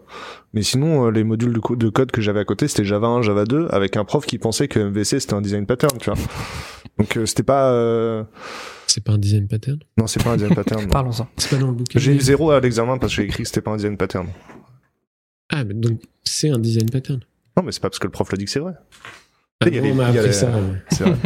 Et après, je me suis rendu compte de... ah, on est en études supérieures, les profs, ils ont tort des fois. C'est vrai. mais c'est vrai. Mais bon, bref, du coup. J'ai déjà été enseignant vacataire, donc je suis C'est vrai, mais t'as été prof aussi. mais, mais, en vrai, en du coup, parce que. Je suis un escroc. Euh, ce, que, ce que je veux dire, c'est que, euh, euh, en fait, au final, les gens, des, des, fois, on va, des fois, on va me dire, euh, on va, je vais entendre des jeunes qui me disent, moi, j'ai appris Symfony, mais euh, euh j'ai pas appris Angular. Euh, je vais en voir des, des gens en, en, entreprise, des devs en entreprise, qui me disent, ah, j'ai passé un entretien avec quelqu'un qui a un bac plus 3, il, a, il sait pas s'il préfère Angular, React Vue, alors qu'il veut faire du front. Et on n'avait pas appris des choses aussi avancées que ça. On avait appris les listes chaînées, on avait appris la programmation objet. Un, un bubble sort, un pseudo langage. Super important. Bubble sort, mais la vie. On, on l'utilise tous les jours. Et donc, ouais, c'est ça. Euh, vous partagez ce sentiment-là, on est d'accord aussi. Moi, j'ai choisi une formation qui était euh, avec un pied dans l'entreprise chaque année. Mhm. Et malgré ça, avec un stage par an pendant 5 ans, dont des stages parfois longs euh, en alternance de un an et un autre de six mois. quand je suis sorti diplômé, euh, je savais pas encore euh, faire un projet de A à Z tout seul. J'avais besoin d'avoir un, un, accompagnement. et, et le SN m'a bien aidé pour ça. Et ça, quand tu es dans une grosse société de service, tu es sûr que tu vas trouver des experts sur les technos, tu es sûr d'avoir toutes les compétences dont tu as besoin. Si t'as, si un, et, alors que si tu es dans un grand compte et que, ou, ou si tu es le seul développeur dans une startup comme Ludo aujourd'hui, non, non, Ludo, il y a quelques années du coup. Ça y est, j'ai des copains. Ça y est, j'ai des copines. Et t'as as moins accès à ça. Et dans un grand groupe en fait euh, il n'y a pas forcément les, les, tribus de devs qui sont créées et t'as moins facilement accès à ces compétences là mais encore une fois maintenant ça a changé et, ça, a changé. et le, ça change complètement la donne du coup. Ça change complètement la donne. Ok c'est cool. Mais en tout cas structurellement les sociétés de services comme elles vont gagner leur croûte avec tes compétences d'une façon ou d'une autre il faut qu'elles te fassent progresser quoi. Ouais. donc c'est pas euh, c'est pas forcément un mauvais choix. Après choisissez les biens quoi les, les ESN, elles vont pas pouvoir faire de tout le monde des experts. Elles ont aussi besoin de Dev Java Junior à facturer pour en avoir 4 sur un projet au lieu de, ah oui, mais deux, euh, Dev Java Junior, ça dure quoi? Ça dure 6 mois euh, aujourd'hui. T'es Dev Java Junior parce que c'est ta première mission, et puis au bout de 6 mois, t'es expert. une, ESN, une ESN, elle, elle, gagne plus d'argent si elle facture 10 juniors au lieu de, 3, de 2 experts, tu vois. Non. Euh, Vas-y, calcule. Non mais t'as raison, mais non mais ce qui, ce qui est important, euh, évidemment, bah ouais, c'est ta marge. Et, et euh... donc en fait, euh, ça dépend juste de, la, de, de, combien tu payes les gens et de ce que tu les factures, tu vois. Mais, ça, mais ça a rien à voir avec le fait que tu sois junior ou pas junior. Mm. Ça a rien à voir. C'est la mission que tu trouves et euh, le salaire de la personne. Le sujet, ça reste euh, se former euh, sur son temps libre, en plus de ce que l'entreprise nous forme. C'est quand même ça qui fait la différence entre ceux qui deviennent, qui obtiennent la considération, qui, tu vois, tout le monde me dit ouais, moi je voudrais qu'on me fasse confiance dans ma boîte, je voudrais être facturé comme un expert, etc. mais en vrai, le moment où tu décides de t'auto-former ou d'aller à un jug ou au GDG, c'est le moment où tu, tu attends pas que ton employeur te donne l'opportunité, tu la prends. Non, mais en fait, euh, moi, je, dans ma carrière, moi, je, je pense qu'il y a eu plusieurs étapes. j'ai société de service classique, euh, blabla. Et puis un jour, un, un collègue te, te parle d'un jug et t'y vas. Et euh, ce que je disais à Hubert, euh, ça m'a complètement changé ma carrière. Euh, Parce que C'est beau. Grâce Non, à mais c'est vrai, Cyril c'est vrai. et toute son équipe. alors, je à remercie en l'occurrence, c'était ouais, le jug de Toulouse, Ah, Baptiste rien. euh, Bah, euh, Gaël Blondel, ces gens-là qui ont animé une communauté, qui continuent à l'animer, et euh, bravo à eux. Mhm. Euh, J'y suis allé, je sais même plus pourquoi, sûrement un collègue qui m'en a parlé. Et, Parler de Glassfish, et en fait, euh, je pense. par exemple. hein, C'était À l'époque, Ah, c'était cool. Non, bon, c'est pas cool. Et, et en fait, ça a drivé tout, tout- toute la suite parce que euh, je pense que quand t'es jeune diplômé, t'es aussi hyper intéressé par la techno pure. La techno pure, c'est quelque chose qui te qui titille quoi. Et là, tu vois des gens qui sont dix mille fois meilleurs que toi et qui sont passionnés, qui connaissent plein de trucs et tu dis il y a un univers des possibles qui est incroyable. T'as envie d'apprendre et tu reviens au boulot, t'as tu dis il faut faire ça, il faut faire ça quoi. Comme quand tu rentres de conférence et lundi, il faut faut que tu mettes en place tout ce que t'as vu. Alors que pas du tout. Mais mais la techno pure t'attire vachement quand t'es quand t'es junior, je trouve. Et et, euh, et moi, j'ai choisi mes boîtes d'après grâce à ça. Parce que pour trouver un job à Paris, je suis allé sur le site du Paris Jug et j'ai regardé les sponsors du Paris Jug. Et, et- et c'est que des sociétés de services. C'est pas grave. Et euh, j'ai candidaté euh, que dans la liste, C'était. À l'époque. C'était. Maintenant, les clients finaux, encore une fois, Ouais, eh s'investissent, ben, c'est euh, normal. Ouais, Ben, c'est normal. Et j'ai postulé que chez ces boîtes-là. Et c'est comme ça que j'ai trouvé Sphère. En plus, c'est pas con parce que s'ils filent euh, 2, 5, 10 000 balles à, à Ojug, euh, c'est parce qu'ils veulent recruter. Hein. Mais bien sûr, et comme quoi ils ont raison, mais comme quoi euh, il y, a, il y a aussi Ah une bon démarche de- d'un état d'esprit de bah, j'ai envie de trouver des gens qui s'auto-forment parce que c'est cool les gens qui s'auto-forment, tu vois, ils, ils gardent leur employabilité sans que j'ai rien à faire. Bah ouais. Et, et, euh, mais non, mais la démarche est, est maline. c'est pas que Ah pour oui. ça. Et, et mais Non. tu vas trouver non d'accord. Non, faut C'est parce qu'ils mettent, mettent en lumière l'entreprise, du coup, en Ouais, mais c'est euh, ça. Et tu vas te retrouver potentiellement avec des gens qui vont aussi au jug et euh, qui donc sont assez bons dans leur domaine et donc toi ça te valorise euh, intérieurement. Tu dis ah ils sont forts tous ces gens-là et et, euh, et donc ça flatte un peu ton ego et tu progresses avec eux et, euh, et voilà ça, ça ça drive ton ton ta carrière comme ça quoi. C'est la communauté. Moi clairement c'est le jeu qui Toi, fait t'as ça. pris la parole sur des, compé- des conférences? Très peu, Très peu? Très peu parce que je sais pas. euh, Il y a toujours. euh, Alors que t'as plein de choses à dire super intéressantes, Ludo. Ah, c'est gentil. C'est vrai, c'est vrai. Dès que c'est papote, t'as plein de trucs à dire. Ouais, mais après, euh, moi, j'ai j'ai aussi switché sur le fait que la technique aujourd'hui m'intéresse moins, quoi. Et euh, Ouais, mais tu, en vrai, il y a des par- conférences euh, non tech. Hein. Tu peux faire une conférence sur euh, je suis CTO. euh, La, la, Sur, trucs, euh, bah, ouais. alors c'est pas de start-up, c'est trop dur. Non, mais même à la, à la Devox, il y a des conférences sur l'organisation aussi. Donc, euh, il n'y a pas de conférence sur Android, mais il y a des conférences sur l'organisation. Non, mais bien sûr, bien sûr. Mais après, moi, j'adore les discussions de, j'allais dire les discussions de comptoir, mais comme ce qu'on est en train de faire, je trouve ça passionnant. Et, et, euh, typiquement, le genre de conférence que j'aimerais bien, ce qu'on a fait sur Twitch l'autre soir, Ouais. je trouve ça génial, où tu te retrouves avec d'autres personnes C'est sur c'est quoi Twitch, Twitch juste. Hubert Sablonnière C'est quoi de Non, en l'URL fait, C'est quoi euh, ton Twitch handle C'est- C'est c'est parti. Enfin, c'est désolé, c'est une petite parenthèse, mais euh, on anime une émission qui s'appelle Les briques du web avec toute une bande. Ouais. Et puis un soir, on s'est chauffé. euh, ah, tu connais pas tel techno? Moi, je connais pas tel techno. On a fait un Twitch à deux euh, jusqu'à deux heures du mat. Et la semaine d'après, François, en l'occurrence, il dit Eh, on refait ça. Et donc on a ils ont lancé une discussion à deux, je suis arrivé et en fait on avait euh, six spectateurs sur Twitch et à la fin les six étaient dans la Ouais. dans le, le- la, la discussion vidéo et on a fait une espèce d'équivalent de discussion de couloir de conférence mais en ligne euh, Mais c'est trop bien. c'était super intéressant Et ça, ça peut durer 4 heures sur Twitch parce que Twitch est fait pour ça. Et il y a des gens qui viennent, qui peuvent euh, participer à la discussion. Et finalement, ça, moi, c'est c'est c'est ça qui me plaît euh, aujourd'hui. Du, du coup, vous avez parlé de Lit Element ou pas? Est-ce qu'on peut faire la, séquence oui. Est-ce qu'on peut faire la séquence C'est c'est quoi Lit Element Parce que moi, je suis décroché. Hein. Déjà, j'ai jamais fait du web avant. Je faisais du mobile. Donc, on- quand on a fait du web, on a fait n'importe quoi après. Et du coup, Lit Element, est-ce que ça a vraiment changé euh, notre vie? Est-ce qu'on va devoir tout jeter notre React et faire du Lit Element ou pas? Non alors déjà depuis hier il faut dire lit Lit, faut dire Lit. Oui, je l'ai vu partout. Je me suis demandé Avec si c'était un la même branding, super nouveau logo ils ont fait un rebranding mais ça c'est un vrai sujet le branding et le la, la, la hype et le fait que si tu veux que ton outil soit web ou quelconque soit utilisé il te faut faut pas juste que ce soit le meilleur il te faut des devrels il te faut un logo il te faut un site il te faut des stickers il te faut des euh, Lit, c'est quoi? T'as vu, je dis pas Lit Element. C'est un non, c'est un outil pour faire des web components qui soient simples, rapides et tout petits. Pour faire hyper simple. Et donc la promesse, c'est que tu puisses coder des composants UI qui vont s'intégrer dans des contextes techniques différents, dans une application Angular, une application React. Euh, et c'est très bas niveau. Ça vient pas avec euh, tout ce que va t'amener un, un, écosystème Angular. Donc il y a plein de choses où tu vas potentiellement devoir construire ta ta stack technique, mais il y a cette promesse de, de cross-compatibilité et basée sur des standards, donc avec une pérennité un ça facilite l'accès aux web componentes Oui, ça te ça t'enlève le fait de devoir écrire beaucoup de boilerplate si tu devrais l'écrire si tu devais l'écrire à la main ce serait très verbeux et ce serait pas aussi performant. Pour quelqu'un qui sait faire du HTML CSS JS euh, un web component euh, c'est quoi c'est quoi le, taf pour passer de j'ai une div euh, elle est colorée à j'ai un web component bah, tu, peux avoir un web component qui est une div colorée Ouais. ouais, mais en vrai, je me rends pas compte, tu vois. Euh... Bah après, coloré, ça s'appelle. C'est. Eh, moi, je faisais du Bluetooth, ok. Eh, répète ta question. Enfin, un, développeur ou une développeuse. Pour, pour un développeur qui a appris à faire du HTML, CSS, PHP, euh, JavaScript, euh, ouais. voilà, qui, qui sait faire une div colorée, euh, l'animer, la faire bouger, récupérer un touch dessus, tu vois, mais sans avoir besoin de React Angular. C'est c'est quoi À quel moment ça, ça devient web component Quel est le travail à faire pour y arriver? Je pense que là, c'est même plus une question de lit ou autre, c'est une question de savoir penser ces composants. Et ça, c'est pas, on en revient à un truc, c'est pas un truc que j'ai appris à l'école. Et, euh, et malheureusement encore aujourd'hui, c'est un truc que euh, t'apprends via un framework au lieu de prendre du recul et t'apprendre c'est quoi un composant euh, graphique. Il a des entrées, des sorties, il a des règles de gestion, etc.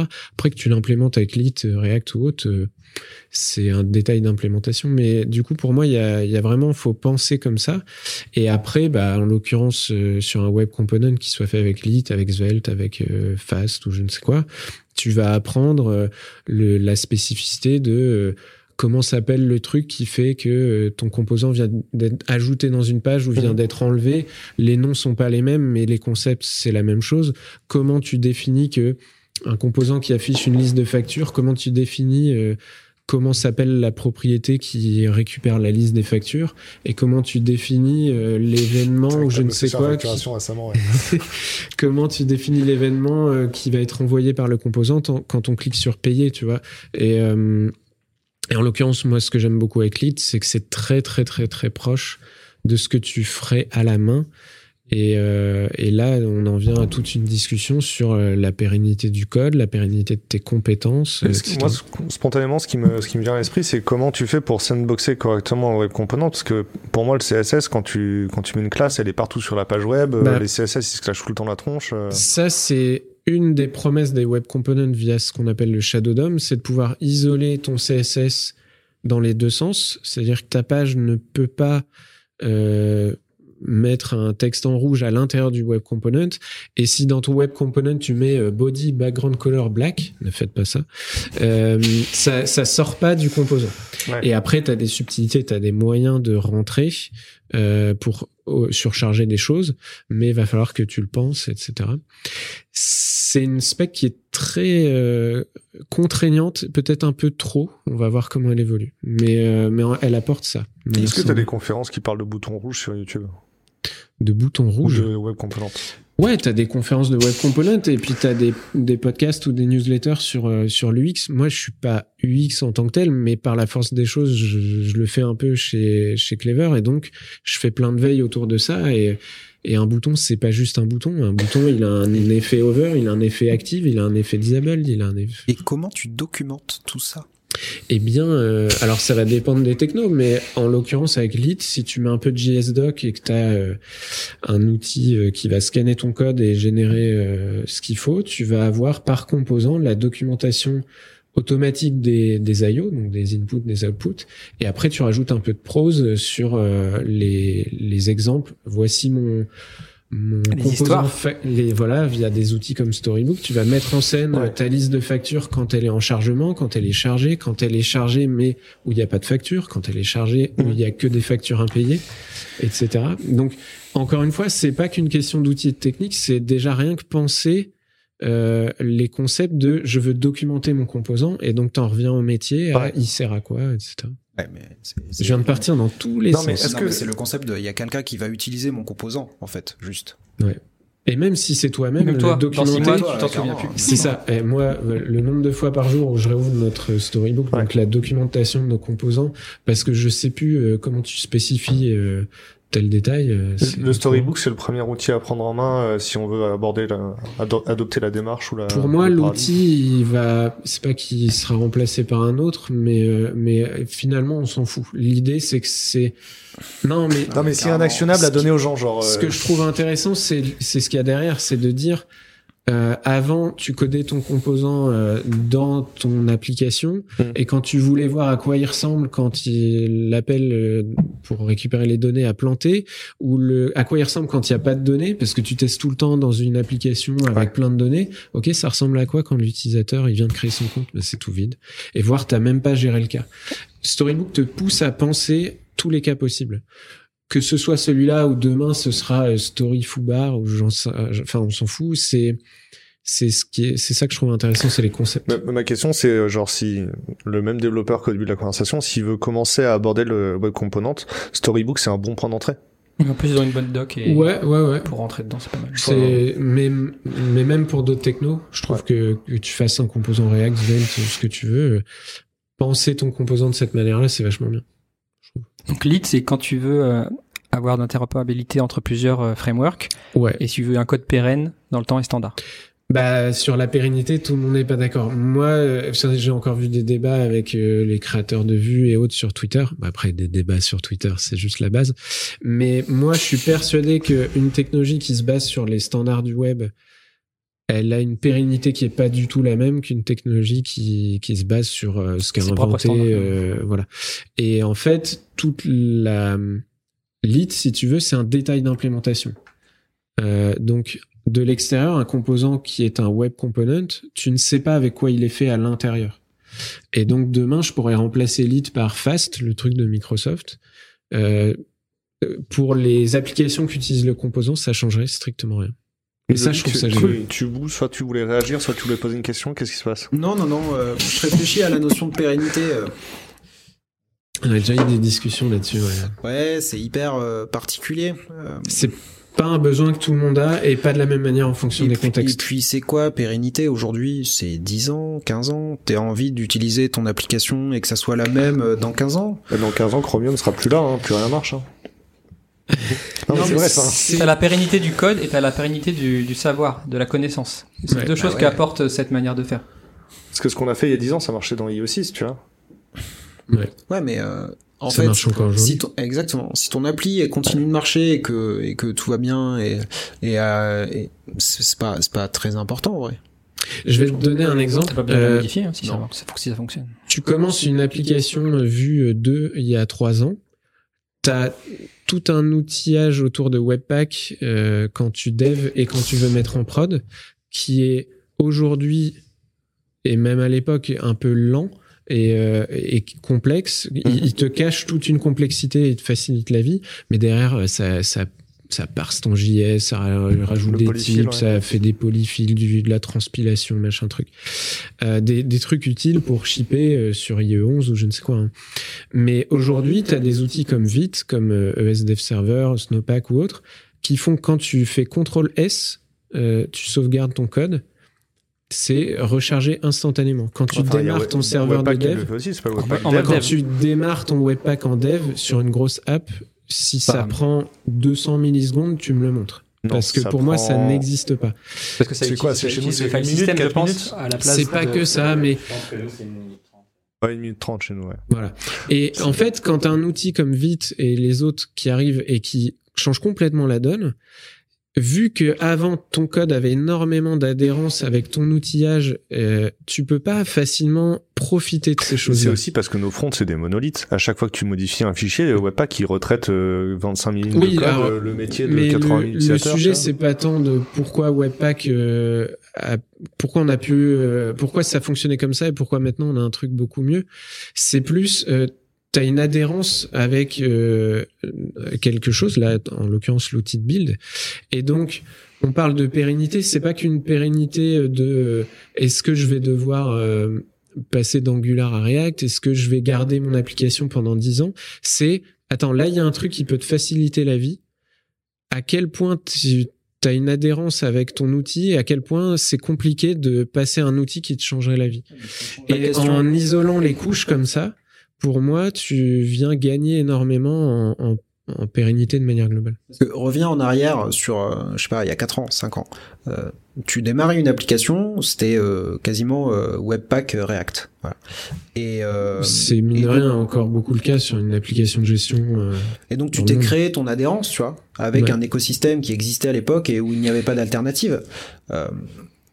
là, ou peu. et, ouais, l'alternative c'était Angular quoi. Ouais, quasiment, quasiment. Et, euh, et puis Vue est apparu, et puis euh, voilà. Et là aujourd'hui, il y a des choses qui sont plus légères et qui sont, de ce que je comprends de ce que tu dis, sont découpées les unes des autres. Où on dit, bah c'est plus facile pour la peine de changer qu'une seule petite brique.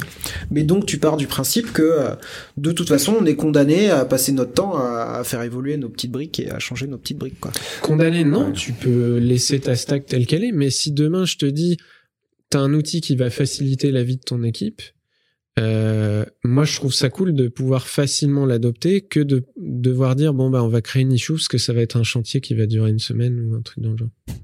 Un mois. mais ça, c'est que la partie technique. T'as aussi une question d'adhérence sur la partie UI. Si, si t'as plus tout ce build system, tu peux encore mettre des type def et du TypeScript pour euh, expliquer c'est quoi les schémas en entrée-sortie de données, par exemple. Alors attends, ça dépend. T'es en train de demander si tu n'utilises pas TypeScript, est-ce que tu peux te définir non, Quand on est sur Webpack, on peut facilement rajouter TypeScript et commencer à typer, et ça nous permet de d'expliquer c'est quoi euh, ce, cet objet data qui est en. Oui, avec la, nouvelle génération de, de, serveurs de dev, euh, library load machin truc, oui, tu peux continuer à faire du TypeScript, etc. Et TypeScript pour pour toi aujourd'hui, c'est c'est quelque chose d'important, c'est ou c'est c'est une mode, ça va passer? Moi, je l'utilise presque pas et mais c'est forcé de constater que quand tu regardes les stats ça ça s'imprègne partout. Ce qui est assez marrant c'est que moi la seule fois où j'ai vraiment fait un projet avec c'était en 2014 mhm. c'était 8 euh, parfaits euh, version 2014 où il y avait du Angular 1 en TypeScript parce que ça m'amusait d'essayer ça. C'était avant qu'Angular adopte euh, TypeScript. Et euh, non, c'est c'est un super outil, particulièrement dans des équipes Um. Des gros projets, des grosses équipes, des gens qui ont un background Java, c'est hyper adapté. Euh, et, et, tu veux faire du refactoring, tu veux documenter, c'est génial. C'est ça parce que moi j'ai pas particulièrement envie d'en faire. Par contre, quand j'en trouve un sur un code que j'ai pas écrit ou que je connais pas ou j'ai mm. pas vu depuis longtemps, je suis quand même content quoi. Carrément. Genre j'arrive, je fais ah ok, bah j'ai compris euh, rapidement ce qui ce qui rentre dans cette fonction quoi. Dès que ton code va être utilisé par quelqu'un d'autre ou par toi-même dans longtemps, je trouve que c'est bien d'avoir les types. Ça aide beaucoup à comprendre comment ça fonctionne, plutôt que de deviner le contenu de l'input. Ludovic, tu es en train de charbonner encore Non, non, du tout. Non, non, non, non j'écoute, euh, c'est pas mon domaine de compétence. Non Est-ce que, est que, vous avez du TypeScript ou pas? Non. Non? Est-ce que tu aimerais qu'il y ait du TypeScript Je n'ai pas d'avis. D'accord. Non, c'est vrai. Euh, bah, pour le coup, euh, je, je, pense que il faut laisser libre cours à, à l'équipe de faire ses choix. Et c'est ça le plus important au final. CTO, euh, c'est pas forcément décider tout ah pour tout le monde, au contraire. Hein. c'est plutôt faire confiance aux gens par défaut. C'est la séquence. bonne posture. c'est la séquence CTO. Euh, Ludovic, c'est quoi un CTO euh, En plus, c'est attends, merci pour l'intro à lit. Ça m'intéresse beaucoup pour pour la suite. Je suis content d'avoir. C'est super BBL sur le sujet. Alors sur YouTube, il y a une super vidéo de ah Frédéric Camblor qui l'a fait et qui participe qui participe actuellement avec Lit au développement de Vitmados et, euh, et, du coup il a fait un talk en interne qu'il a partagé de une heure et demie et quelques où il, il fait plein de trucs avec Lit. en plus il les fait en TypeScript. Et, ta chaîne Twitch c'est quoi le handle? Pour qu'on voit des gens qui discutent H Sablonnière. H Sablonnière Ouais. Avec deux N à Sablonnière Avec deux N, comme, comme dans le dictionnaire. ah, c'est vraiment. Euh, le mec, il est dans le dictionnaire. C'est vrai, tu es dans le dictionnaire. jouer au Scrabble, mais il faut le faire en deux fois parce qu'il y a trop de lettres. C'est vrai J'ai jamais réussi. Je suis Il Faut poser Sablon d'abord, c'est compliqué. Un Scrabble après je suis très mauvais au Scrabble, faut pas me poser la question. Mais du coup, euh, Cyril, le sujet des CTO, et toi, t'avais cherché des postes aussi, t'avais, euh, quand il y avait un, changement entre deux postes, ou t'avais envisagé de devenir CTO en startup, pourquoi, euh, quel était ton ressenti, ton expérience à ce moment-là? Moi, j'ai jamais envisagé de changer de poste. Non, mais avant. mais non, mais non, mais pas maintenant. Je parle même avant. À chaque, à chaque fois, à chaque fois, c'est l'opportunité improbable Ouais. qui fait que, que par bouche à oreille, je trouve, je trouve le poisson. Donc j'ai jamais eu cette, cette démarche, tu vois, de, de chercher un job de CTO. Non, mais alors, je te crois pas. Je, je suis pas d'accord. Euh, je, je veux dire, non, mais Cyril, t'es es le dev de la région qui, qui, qui prend le plus soin de, de son réseau pro. Il faut pas arrêter de faire croire que c'est des opportunités euh, qui tombent du ciel. C'est. Alors ça, c'est c'est, c'est euh, clairement euh, beaucoup de travail en amont Oui. pendant longtemps euh, sans C'est- forcément avoir de retour. Et puis Combien de le- bières tu as pris avec des inconnus? Euh, trop pour euh, pour les compter. Mais voilà, c'est ça aussi. euh, c'est pas, c'est pas que ça tombe du ciel. c'était pas forcément dans, dans la, dans le, avec le but de, de, de, de se dire plus tard il y aura quelque chose en retour, etc.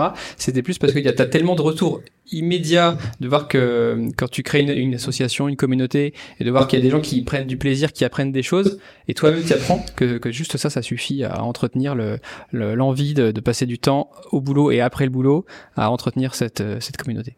Et, et, et par, par chance, euh, parfois après quelques quelques années euh, et ben ça, euh, ça ça fait que des personnes vont penser à toi pour certains postes.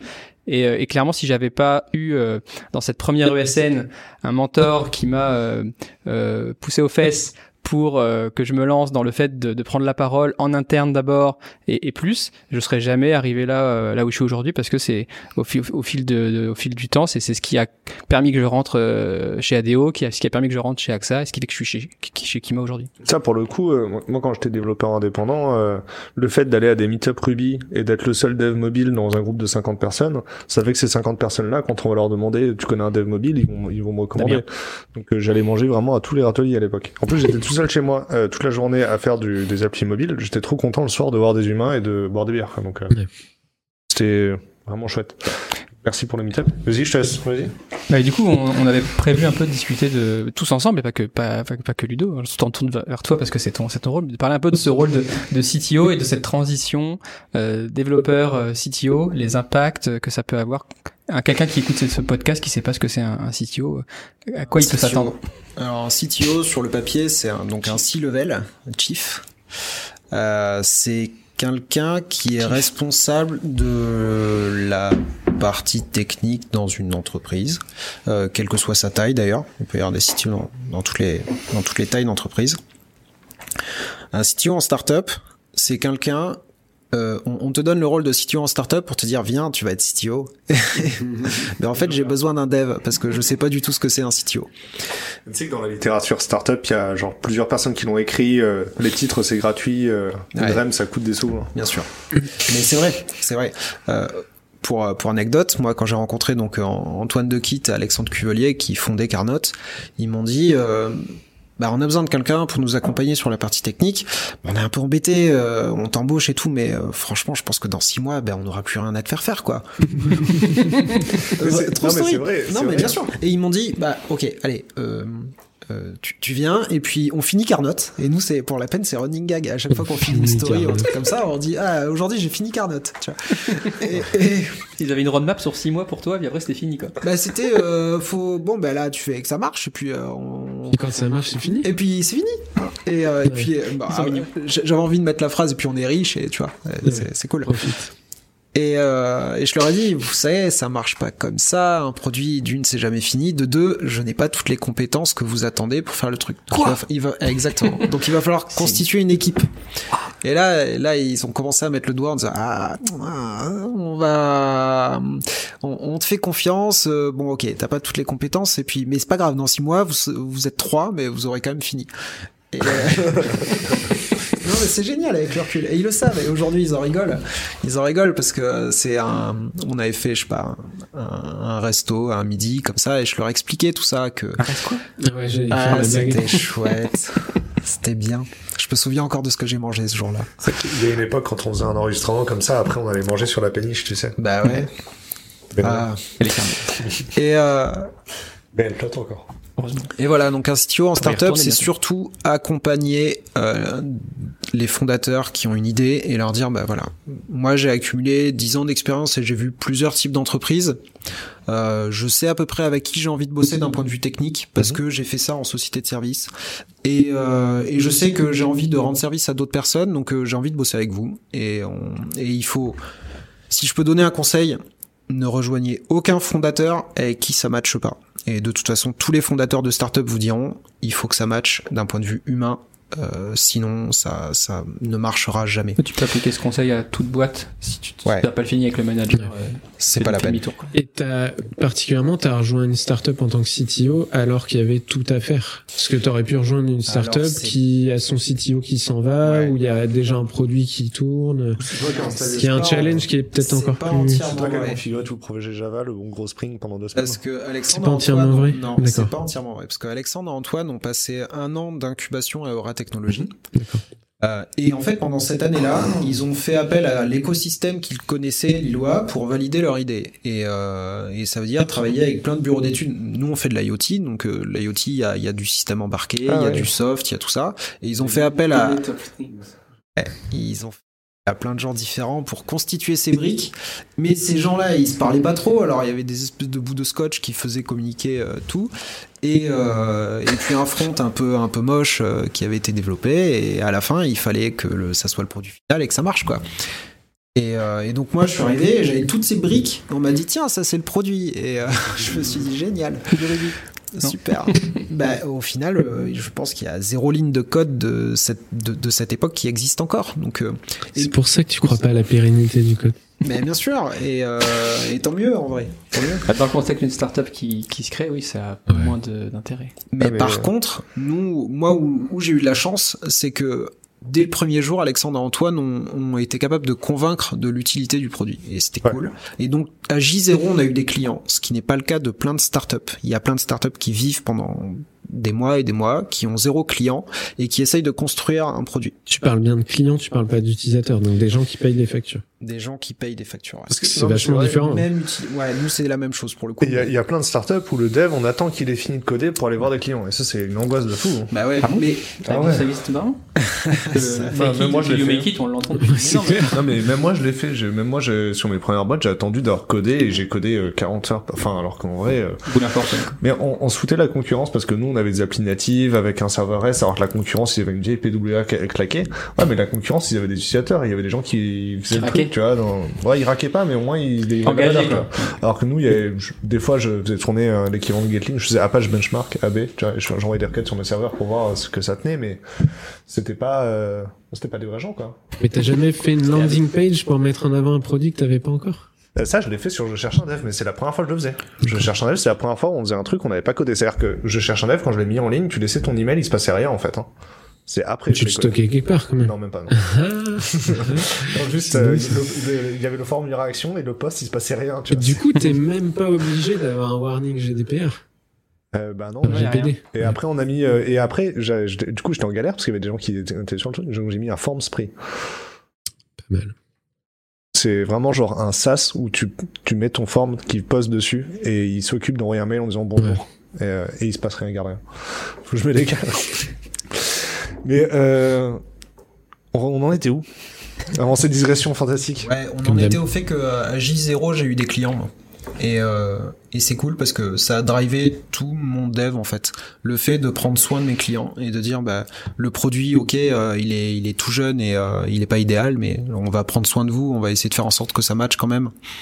Et, euh, et tu peux pas juste te dire bon allez euh, pendant une semaine on arrête tout et on refait un truc. Ben non, il fallait faire une politique d'accompagnement du changement et tout. C'était. Parce que t'avais déjà une prod en fait. J'avais une prod, j'avais une prod qui était ce qu'elle était avec des, des Tomcat installés à la main sur des machines et des wars qui se déployaient.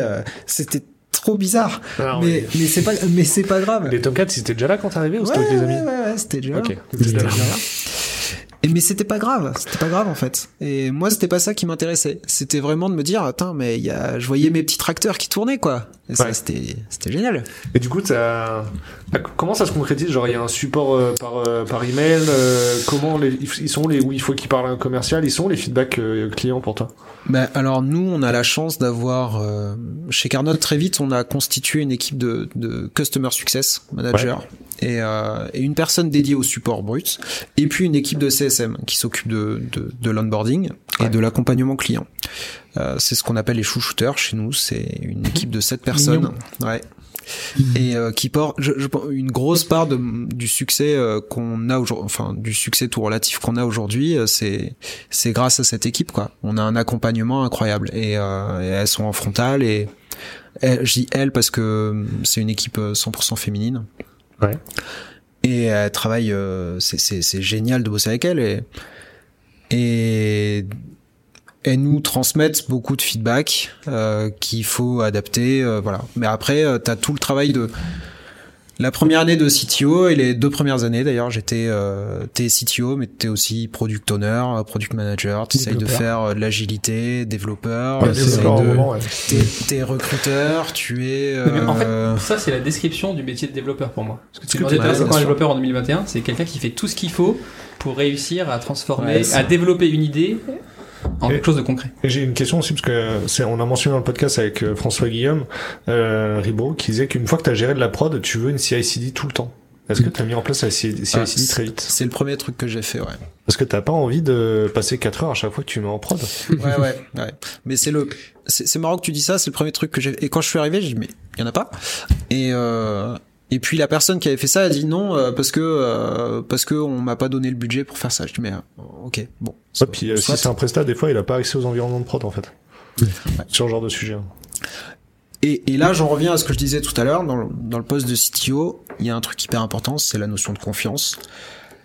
Quand je dis qu'il faut que ça matche, c'est il faut que tu que, que tu aies la confiance totale de des gens avec qui tu bosses. Et euh, c'est hyper important. Moi, on- on- Alexandre Antoine m'ont toujours dit bah vos métiers, on n'y connaît rien et euh, faites au mieux et faites votre job. Et, euh, et donc euh, quand je quand j'ai passé quelques jours à faire euh, je sais pas de la CI/CD ou l'infra ou quoi, bah, c'était juste pas un sujet parce que j'ai dit que c'était important quoi.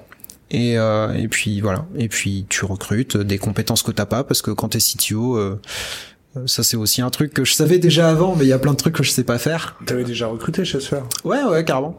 Carrément. Et c'était une partie que j'aime bien en plus, parce que tu choisis des gens que, euh, mais c'était pas les mêmes personnes là pour le coup. J'ai, tu recrutes plus. J'ai découvert aussi le recrutement pour client final que je savais pas faire. Tu vois, t'as pas les mêmes arguments quand tu recrutes en société de service que quand tu recrutes euh, en Ah, bah, startup le- quoi. C'est c'est comme un discours commercial, hein, ton discours de Ah, recrutement. mais bien euh, sûr, c'est tu, tu te dragues, hein. T'as appris à pitcher du coup, euh, pitcher à Pierre pour les futurs salariés. mais c'est hyper facile en fait. C'est hyper facile. parce que tu recrutes des gens qui sont comme toi et tu dis salut, tu vas aider des agriculteurs, l'agriculture c'est cool et puis le job est fait. Et si ça match, c'est le job est fait. Si ça match pas, bah, c'est c'est fini. Et voilà. déjà, tes choix produits, c'est c'est l'empathie client qui drive tes choix produits. ouais, et l'empathie client, c'est ce qui drive tes recrutements et qui te permet de Ouais. créer de l'adhérence avec les Et rencontrer, euh, rencontrer Alexandre, euh, Antoine, rencontrer les CSM justement qui disent salut, moi je suis au téléphone toute la journée avec euh, les agriculteurs et puis ils tournent et tout ça. Je pense que le côté startup et IoT est aussi un- une force pour attirer de- des candidats. Ouais, la techno est cool, le domaine est cool. Euh, enfin, en tout cas, Ludo mon- est cool. Ah, c'est gentil. Tout est Hubert. Non, mais en vrai, la, la partie IoT, enfin, c'est pas, c'est pas non plus rocket science. Les boîtiers, euh, vous les achetez en série, wow, non wow, wow. je, je te pose la question très honnêtement, parce que je me rends pas compte. J'ai juste Bah, l'impression qu'il y a un gros boîtier avec un GPS et une batterie dedans, quoi. Ne faites pas de l'IoT. Est-ce qu'il y a une puce 3G au moins? En, en tant que je ne dirais pas. Mais pas le dire. en tant que en tant que CTO et si vous lancez dans une startup, autant le domaine est cool, autant l'IoT c'est hyper dur. C'est parce que c'est le métier d'un électronicien. euh, T'as pas appris l'électronique à l'école Non, mais euh, j'ai Alors- embauché des gens qui connaissent l'électronique. Si je peux te couper, euh, Damien et moi, on a appris l'électronique à l'école. Je suis pas sûr qu'on en ait beaucoup de reste. On fera pas du routage de composants. Ouais, ouais, voilà. Faut pas nous demander ça. Par contre, programmer un FPGA en VHDL, on peut. Si. Fini. J'avais envie ce matin de reprogrammer la, la mini Atem avec. euh, il doit y avoir un FPGA et du VHDL dedans, j'avais envie. En fait, tu sais, dans, dans ta culture euh, tech, euh, nous, on a, on, on a une facilité incroyable qui est que ton produit, il marche pas, bah, t'itères et tu, tu, tu pousses une nouvelle version et tu corriges des bugs, quoi. Euh, L'IoT, tu peux pas faire ça, en fait. Si demain, ton boîtier, il arrête de, de te parler, ben, t'appelles le client, tu dis salut, on va faire passer un, on va faire passer quelqu'un du PS chez toi, quoi.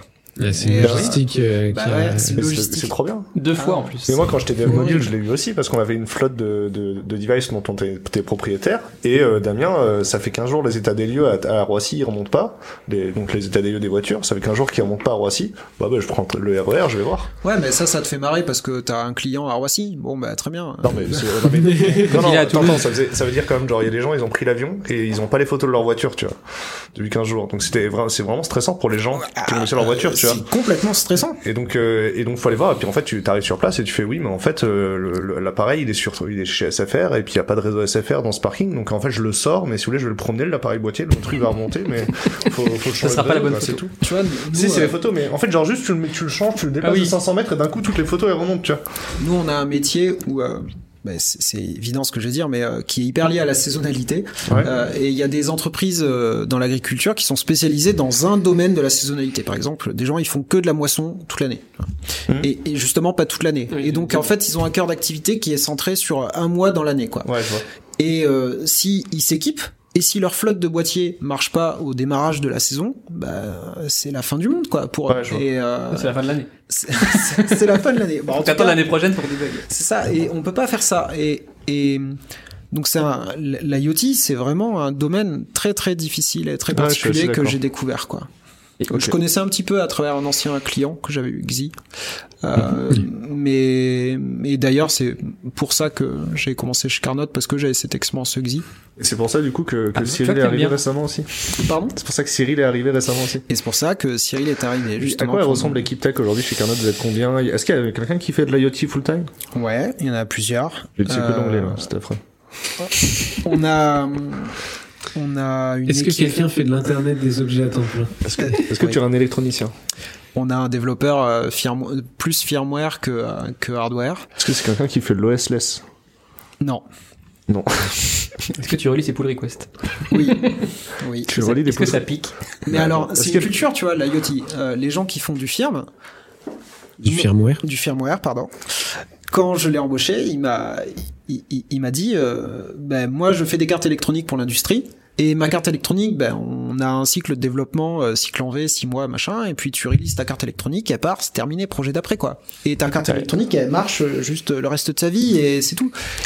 Et, et, euh, et là, donc, on a, je lui ai appris à commiter sur Git, et à faire des pull requests, et à faire de la CI, et versionner son firmware, et, euh, et à faire des OTA, on met à jour nos boîtiers en permanence avec euh, la nouvelle version du firmware et tout ça, quoi. Mais tu sais il y a, il y a- il y a une boîte euh, sur euh, il y a une boîte sur le bâtiment où ils ont imprimé les cartes etc. Puis en fait les clients ils sont pas contents du produit et ils leur disent ouais mais en fait euh, on, a- on va pas re- relancer une prod. Hein. On peut pas corriger c'est un problème hardware donc euh, Et ben ça, c'est très difficile. ouais bah, et du coup surtout ils ont plus de cash.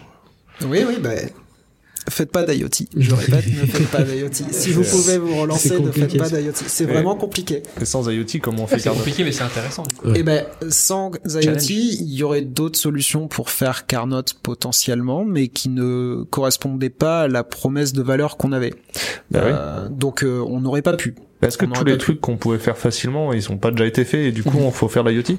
C'est parce que c'est dur en fait que c'est intéressant Bah ouais. d'y aller quoi.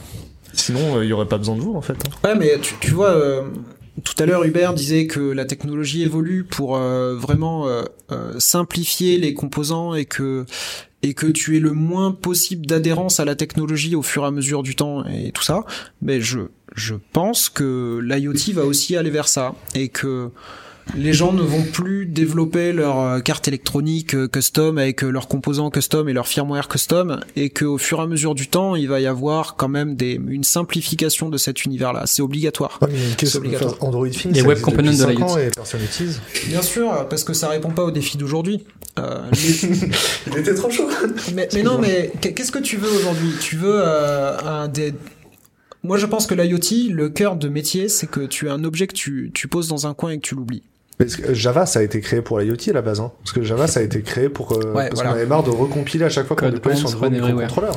Ouais, mais euh, typiquement, c'est pour la, c'est- tu n'as pas cet objet que tu poses dans un coin et que tu oublies parce que si t'as Java, bah t'as une grosse prise électrique à côté avec du 220 volts quoi, obligatoirement. Et, et donc c'est pas. En vrai, c'est pas vrai. Il y a des, y a du Java qui tourne sur du 8 bits hein, aussi. Donc, Et euh, ben c'était pas le cas. mais c'est des- mais c'est pas les JVM du coup.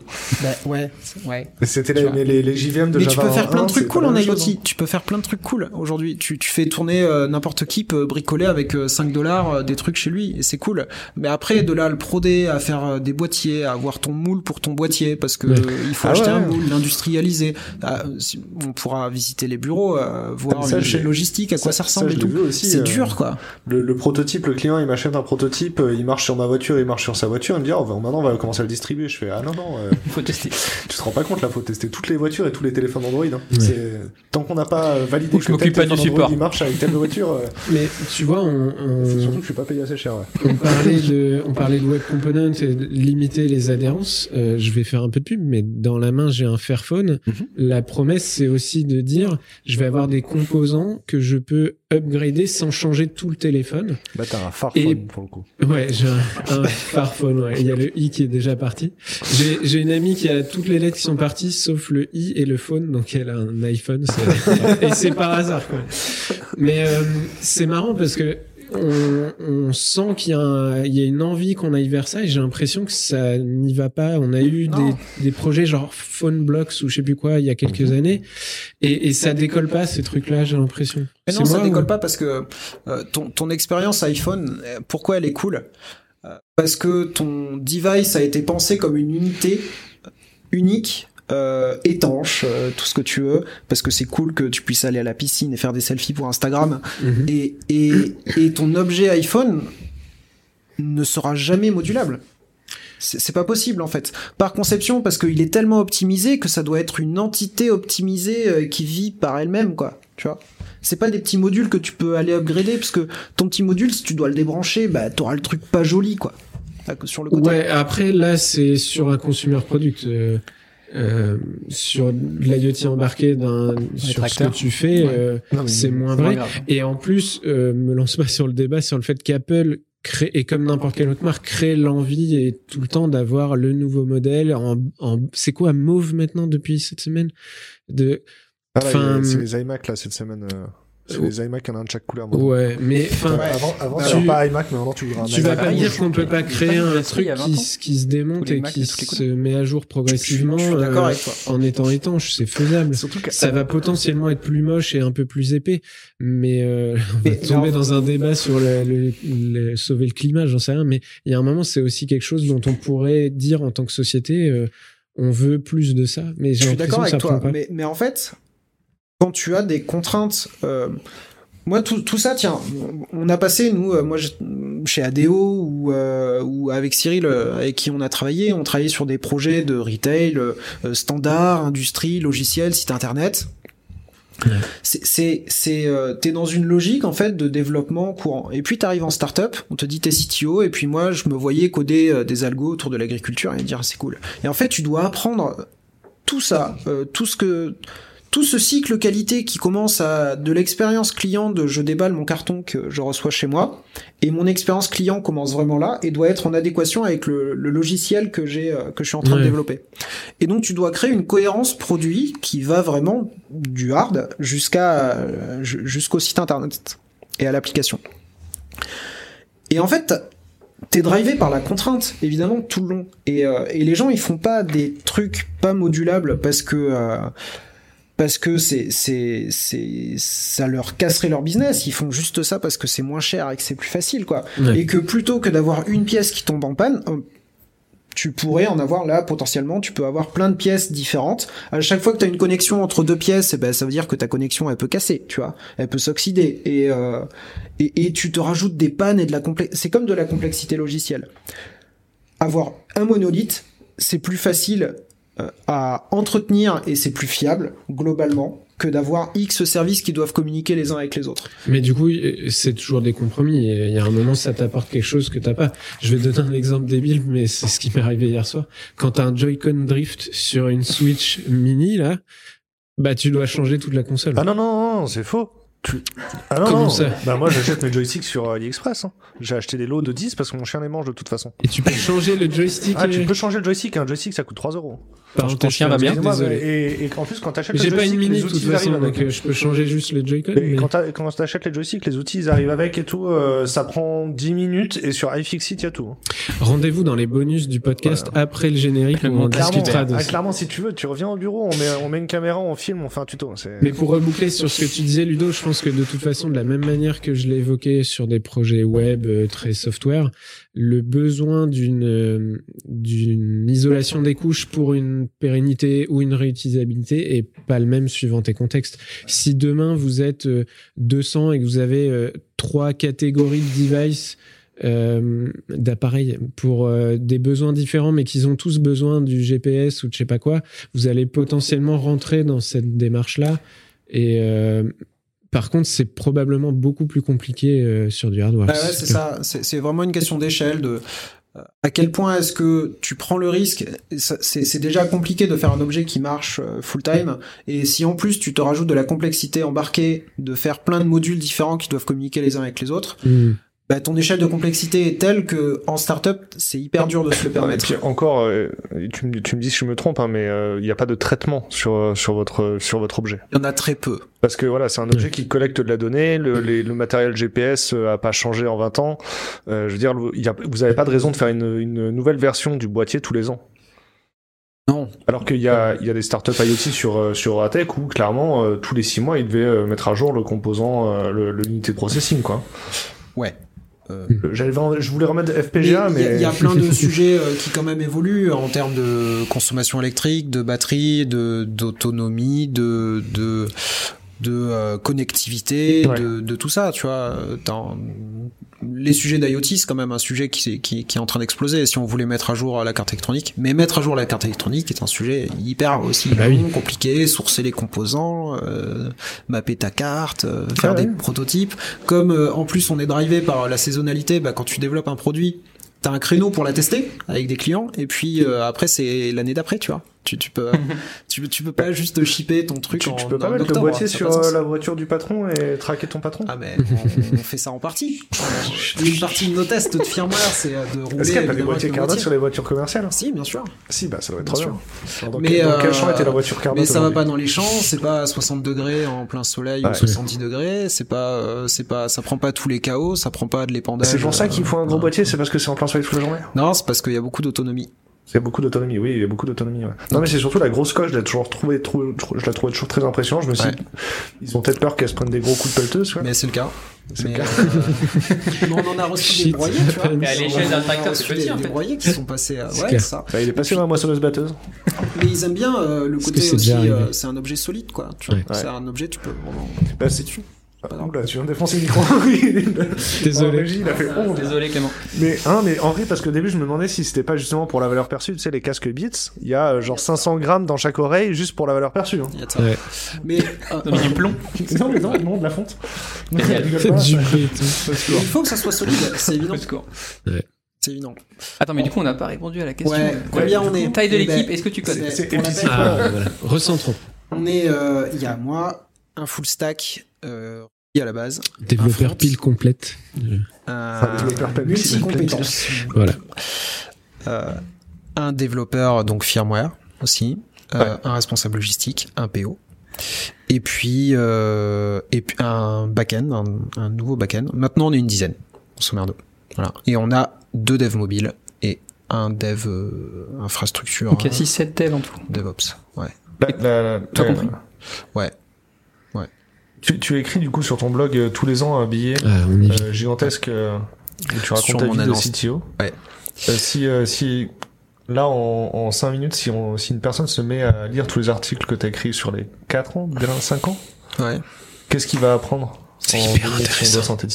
Il va apprendre que il y a plein de trucs que tu sais pas faire et que c'est pas grave qu'il faut juste faire de son mieux, trouver les bonnes personnes pour savoir le faire, que il faut ne pas avoir peur de toucher à tout, que il faut euh, euh, savoir recruter, que il faut euh, aimer la techno, mais il faut surtout aimer les utilisateurs et que ça a beaucoup plus d'importance que d'aimer la techno.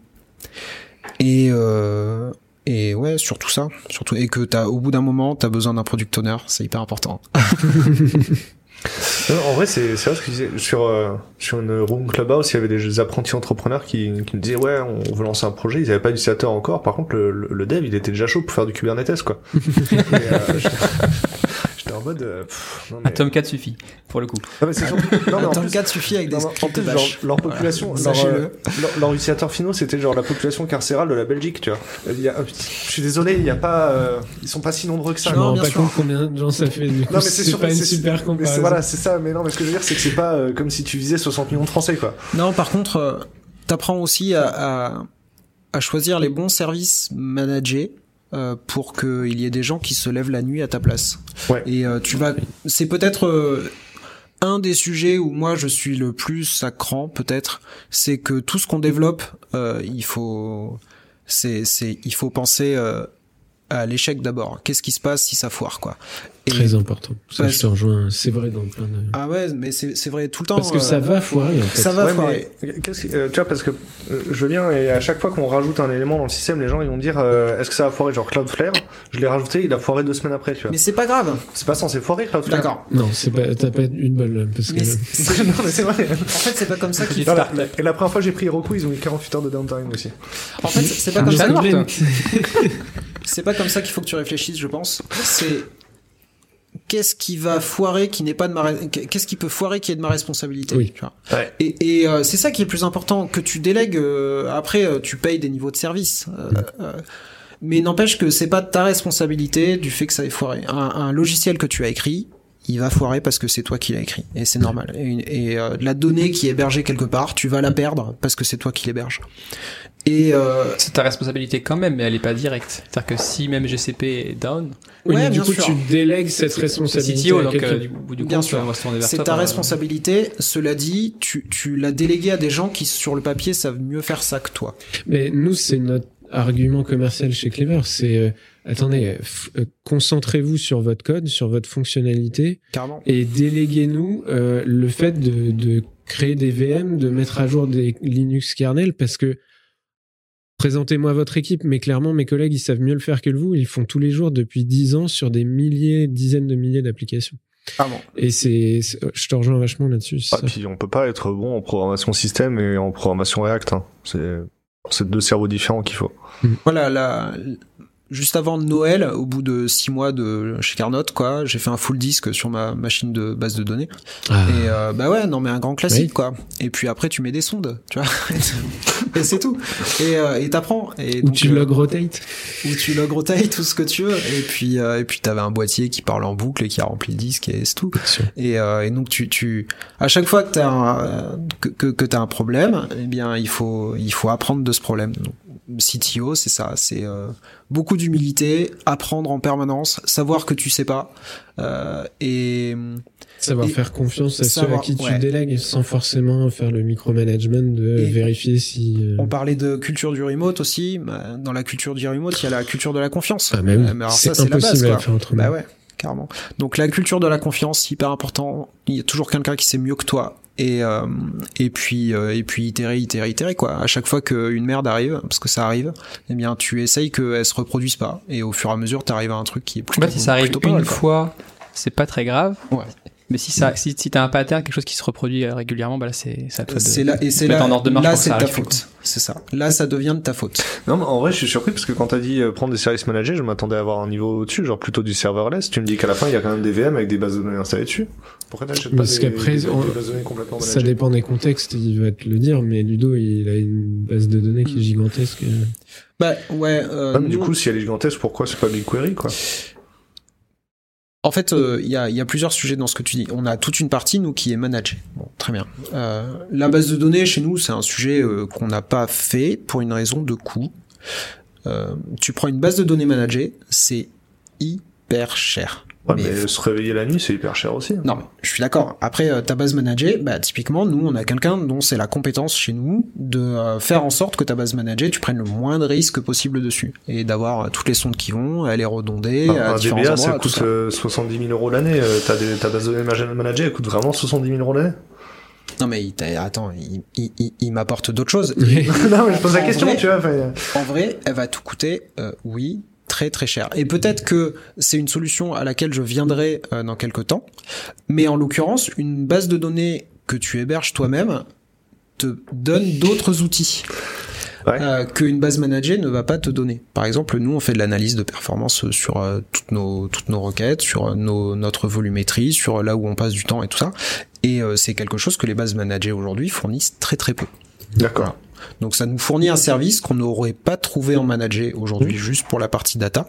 Après, par contre, bah, il y a toute une prise de risque sur euh, ma base de données. euh, il faut bien qu'elle soit backupée, être sûr que mon backup marche, Qui soit redondé. euh, qu'il soit redondé, qu'il soit accessible, même si le si, le, le si euh, par exemple au VH le data center brûle. Hein n'arrive jamais. Non mais, ça non mais en fait c'est encore une fois lié à la c'est encore une fois lié à l'IoT parce que je, je me rappelle euh, de, de projets IoT où justement on, le TL c'était de scraper le Bluetooth et puis ensuite de remonter un fichier plat en, en CSV tu vois Mm. et à chaque fois il, moi, il- le, le, le mec le backend me disait il manque des points de données ouais ouais j'en sais rien moi je veux dire euh, je les ai poussés en HTTP t'as dit ok tu vois euh, Ben ouais, mais l'IoT c'est aussi tu fais. En fait, c'est de la mesure. Tu fais de la mesure. Et et, euh, et la du coup, t'en as beaucoup. D'une, t'en as. Nous, on en a beaucoup. Mhm. Et de deux, tu fais pas confiance à ta mesure. Et, euh, et il faut prendre aussi tout ça en considération dans Ouais. toute ta chaîne de valeur. Mhm. Une mesure, ça peut être faux pour un X raison. Et donc euh, tu apprends tout ça, tu apprends à traiter ta donnée. Je- J'ai Sparring, je, je connaissais pas grand chose. Et euh, Ouais. voilà. Et du coup, tu as un processus, tu as tout un pipe euh, data engineering pour euh, retraiter ta donnée, modifier la granularité, enlever les, les, les Ouais, anomalies? ben, on- Aujourd'hui, je pense qu'on appellerait ça un pipe data engineering. Ouais. Euh, moi, j'en savais rien du tout. Euh, Moi, j'ai fait, bricolé euh, dans des bases de données dans VVM. Non, un non, tuyau non, ben, de données de l'ingénierie. on a créé un tuyau de traitement de l'information. Ouais. Euh, Je pense qu'on parlerait plus de euh, processus que de tuyau, si je peux me permettre. Hein. euh. Ah, je sais pas. Moi, j'aime l'image du tuyau. Je trouve ça cool. T'as vraiment un flux, quoi. C'est vraiment un flux d'informations qui est transformé au fur et Ah, à mesure. me, je me rappelle avoir vu un monsieur qui, par- qui disait faut arrêter de penser data lake, mais penser euh, data flow, avec des images de chute d'eau. de Et ben, c'est vraiment ça. C'est vraiment ça. Et puis, de temps en temps, t'as des C'était rétentions bien, de. C'était c'est Didier Gérard qui a fait Gérard qui faisait cette conférence là pendant Mais longtemps. maintenant je le maintenant je le comprends parce que Ouais. t'as vraiment des, des cascades et puis à des endroits t'as des rétentions d'informations qui sont transformées par rapport à la rétention d'avant et, euh, et au fur et à mesure tu transformes ta donnée et c'est c'est vraiment ça le dé, le, le, le. Ah, et puis quand tu le testes, ça ressemble à- aux petites chutes d'eau qu'il y a euh, en Corse, tu vois, et puis euh, au bout d'un moment, ça ressemble euh, effectivement à 15 fois les chutes de Niagara, quoi. Mais tu vois euh, euh, en startup c'est pareil c'est- c'est plutôt facile de vendre à des clients. Tu vends parce que tu rends un service. Moi, j'ai Par fait contre- du commerce, je- ça m'a piqué là. Ah, vendre, c'est facile. Par contre, que ton business model soit cohérent avec ce que tu vends, c'est dur. Et, euh, Ouais. et, ben, vous, c'est- assez limpide, je pense, la façon dont, dont vous vendez, vous rendez un service. Mais, Bah. mais tu, tu brûles vachement d'argent euh, en startup, tu fais tes levées, tu brûles du cash et tout ça. Et, et d'un point de vue infra, en CTO, tu apprends aussi ça. Euh, je- Là, c'est. dans, dans mes missions passées, on cramait du fric autant que tu voulais. Ben là, une partie du truc. Non mais c'est vrai. Non, tu gères le budget maintenant. Et ben Ouais, maintenant, c'est tu ton, gères le taf. Et euh, Son taf avant, c'était de prendre le budget. exactement. Non mais c'est Le vrai. transformer en valeur. Ma dernière mission, c'était chez Decathlon. On était une équipe de 200 personnes sur un projet. Non, le daily scrum, il devait être long. Ah bah, toute la journée, d'après. Et c'était fou, tu vois. Tu cramais un fric monstre. Et, euh, et ben là, ton infra, tu dois la réfléchir pour dire, ok, ben je fais des compromis et euh, il y a des choses que je fais moi-même parce que sinon ça coûte trop cher et voilà. Mais en Et vrai, ce qui est compliqué euh, dans, dans, le, dans le business model, c'est c'est que les clients, ils sont prêts à payer euh, quelque chose qui est proportionnel à leur valeur, valeur perçue. Par contre, tes coûts sont pas proportionnels à la valeur perçue. Mais c'est ton job qu'il le soit. Ah, est-ce que c'est le job du CTO qui le soit? Ah mais bien sûr. Pour moi, c'est ton, c'est ton budget, tu vois. Tu, tu as, tu te mets en adéquation et tu dois euh, avancer main dans la main avec l'entreprise pour créer un business model qui soit cohérent avec la tech. Et T'as tu dis- des coûts, euh, excuse-moi, t'as des coûts qui sont très élevés liés au nombre d'utilisateurs. euh, si tu si onboardes un nouveau client aujourd'hui, t'es capable de dire euh, il va me coûter euh, 30 euros cette année ou 300 euros cette année? Ouais, à peu près, ouais. Ok, je me je me rendais pas compte. Mais c'est alors pas nous, on a, on a des coûts web. qui quoi. sont euh, des coûts d'onboarding, donc avec les CSM et tout ça. On a un coût commercial, on a un coût d'acquisition comme toutes les Non, boîtes. mais le- en serveur. Et après, en tech, ça dépendra de la volumétrie qu'il va, qu'il va utiliser, ouais. Parce que déjà en boîtier, c'est un coût en plus. Bah, un boîtier, en fait, tout simplement, c'est euh, un abonnement euh, carte SIM et puis euh, et puis après il remonte de la data, donc euh, il faut traiter ta data et, Je sais et, pas. euh, et du support et puis euh, le stockage, la volumétrie qui, qui va générer avec le nombre de boîtiers qu'il a acheté. Parce que nous, en fait, si tu veux, on, on passe de 10 000 à 20 000 utilisateurs par mois, on rajoute un deuxième serveur, et puis après on fait une opti pour retourner sur un seul serveur, tu vois. Bah, C'est pas, c'est Une pas comme métier. un nouvel inscrit sur Windows Non. 10 va pas me coûter 2 euros cette année en serveur, tu vois. Ce qui est assez difficile à calculer, je trouve, dans l'IoT, c'est que un client va te coûter de plus en plus cher au plus longtemps il reste, euh, parce qu'il accumule de la data en fait. Ok. Et euh, donc ça, c'est assez euh, assez difficile à prendre en compte. Alors Donc que euh, nous, tu- grâce à l'RGPD, la data disparaît au bout de 6 mois. Ouais, ouais. Ça fait gagner de J'ai- l'argent. J'allais rebondir, Ludo, tu disais un truc du genre... euh, Enfin, en tout cas, moi, je l'ai entendu comme ça. T'as l'air de dire que... Parce que peut-être parce que la boîte est petite, c'est peut-être ça ma question. Tu t'intéresses de plus en plus à comment l'argent euh, dépensé par tes clients est utilisé par toi. En, en tout cas, en tant que CTO, t'en prends une partie euh, la responsabilité versus tu disais tu cramais du fric, euh, je sais pas où.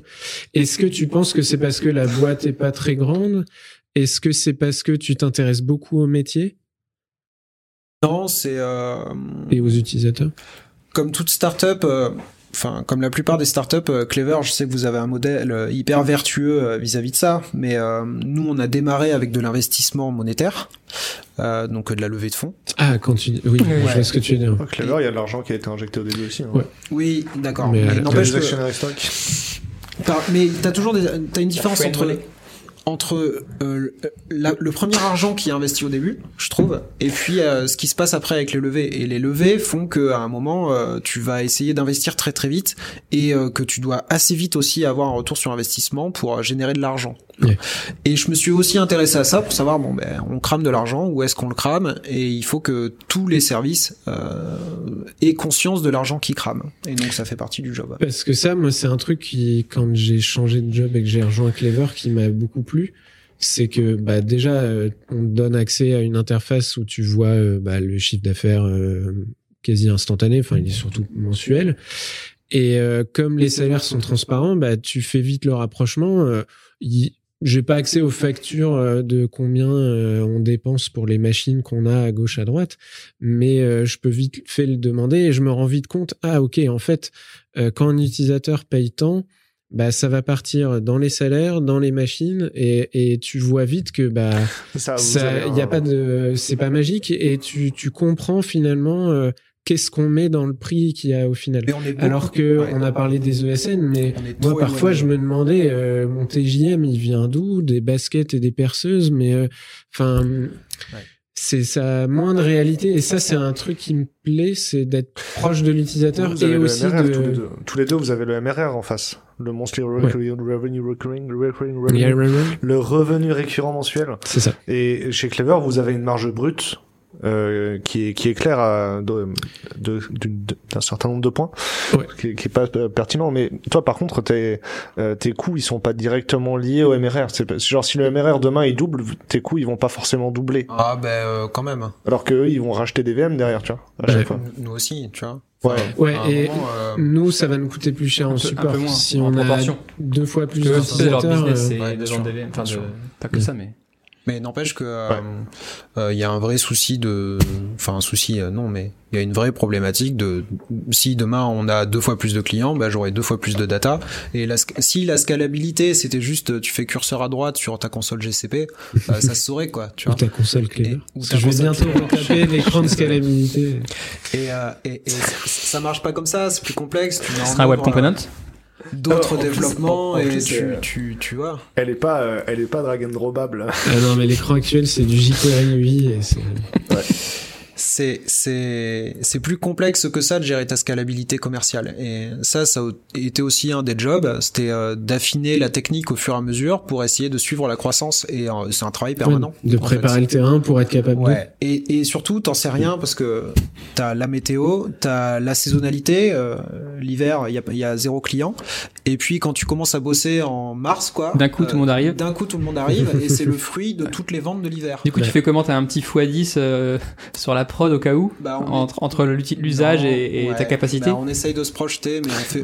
Il augmente la, la RAM de la VM où il y a la DB. mais Aujourd'hui, on fait x2, x3 tous les ans.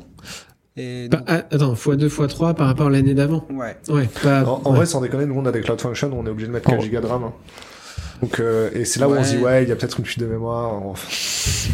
Ah ouais, peut-être. Non mais t'apprends, t'apprends. Et, euh, et puis tu vois que si jamais euh, au démarrage de la saison ça se passe mal, tu es un peu sur le pied de guerre et tu trouves où ça se passe mal parce que t'as mis, as mis les bonnes sondes partout et les bonnes métriques partout. Faut mesurer, mesurer, mesurer. Il y a que ça de vrai.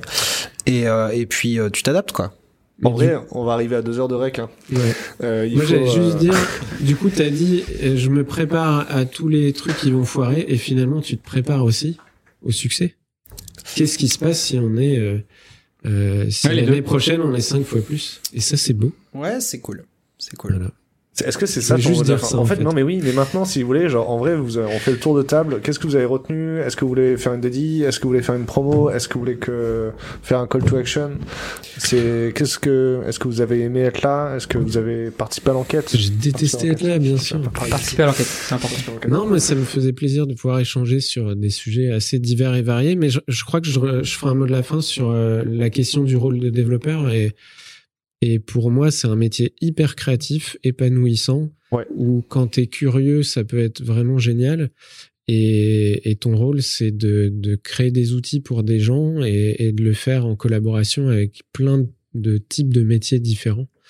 Et, et, euh, pour l'instant, même si tout le monde se met à faire du pain euh, pendant le confinement, j'ai, pas du tout envie de changer de carrière euh, aujourd'hui. Soyez curieux et voilà. Stay curieux, stay foolish, stay hungry. J'avais réussi à le remettre en anglais. Moi, je serais. Euh,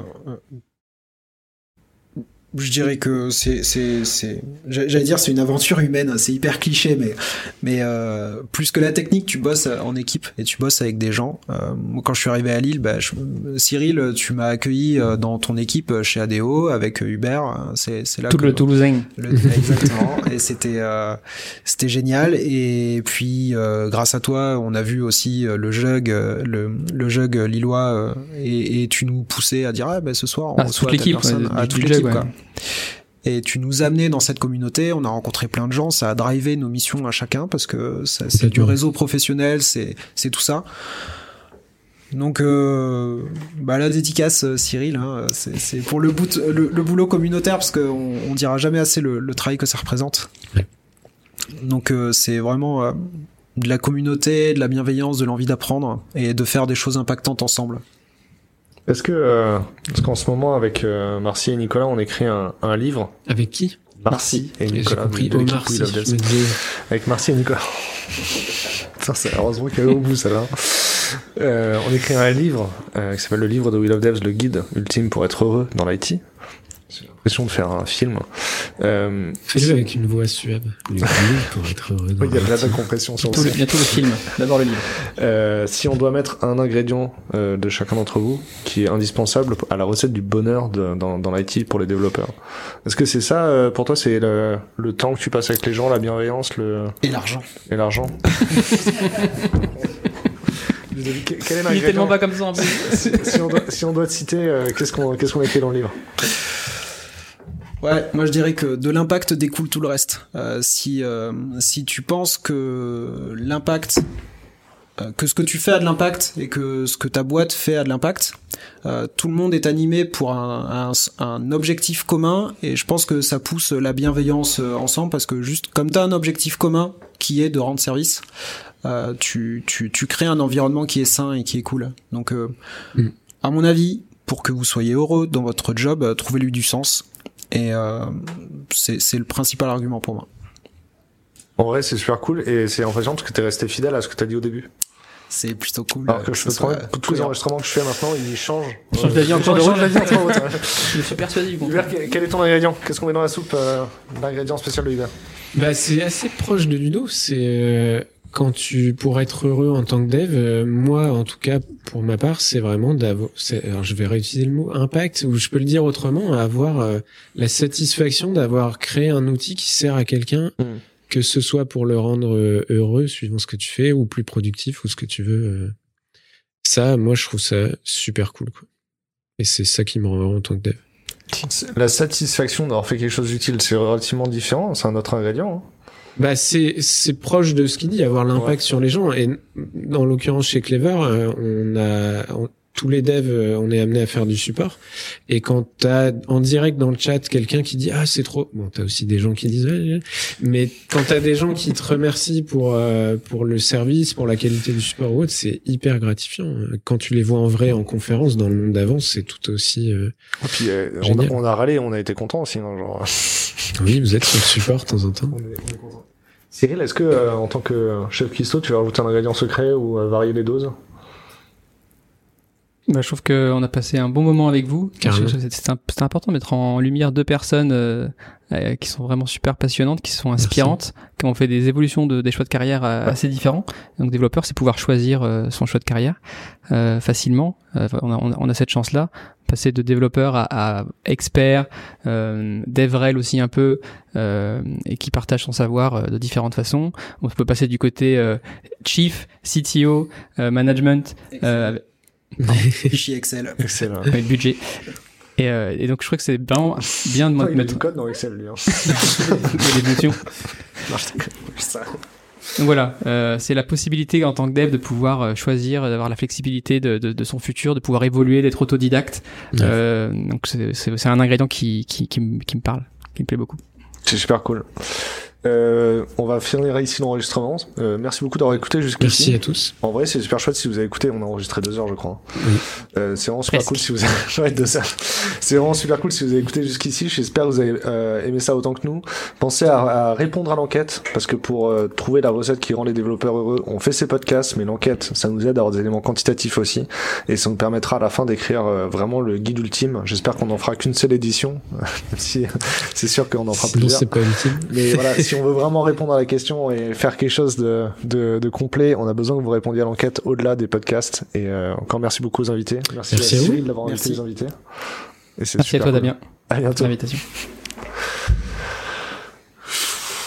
11h59. Ah, putain. On va passer sous les deux heures. C'est 1h50. C'est sous les deux heures. C'est 1h50. C'est sous les deux heures. C'est 1h50.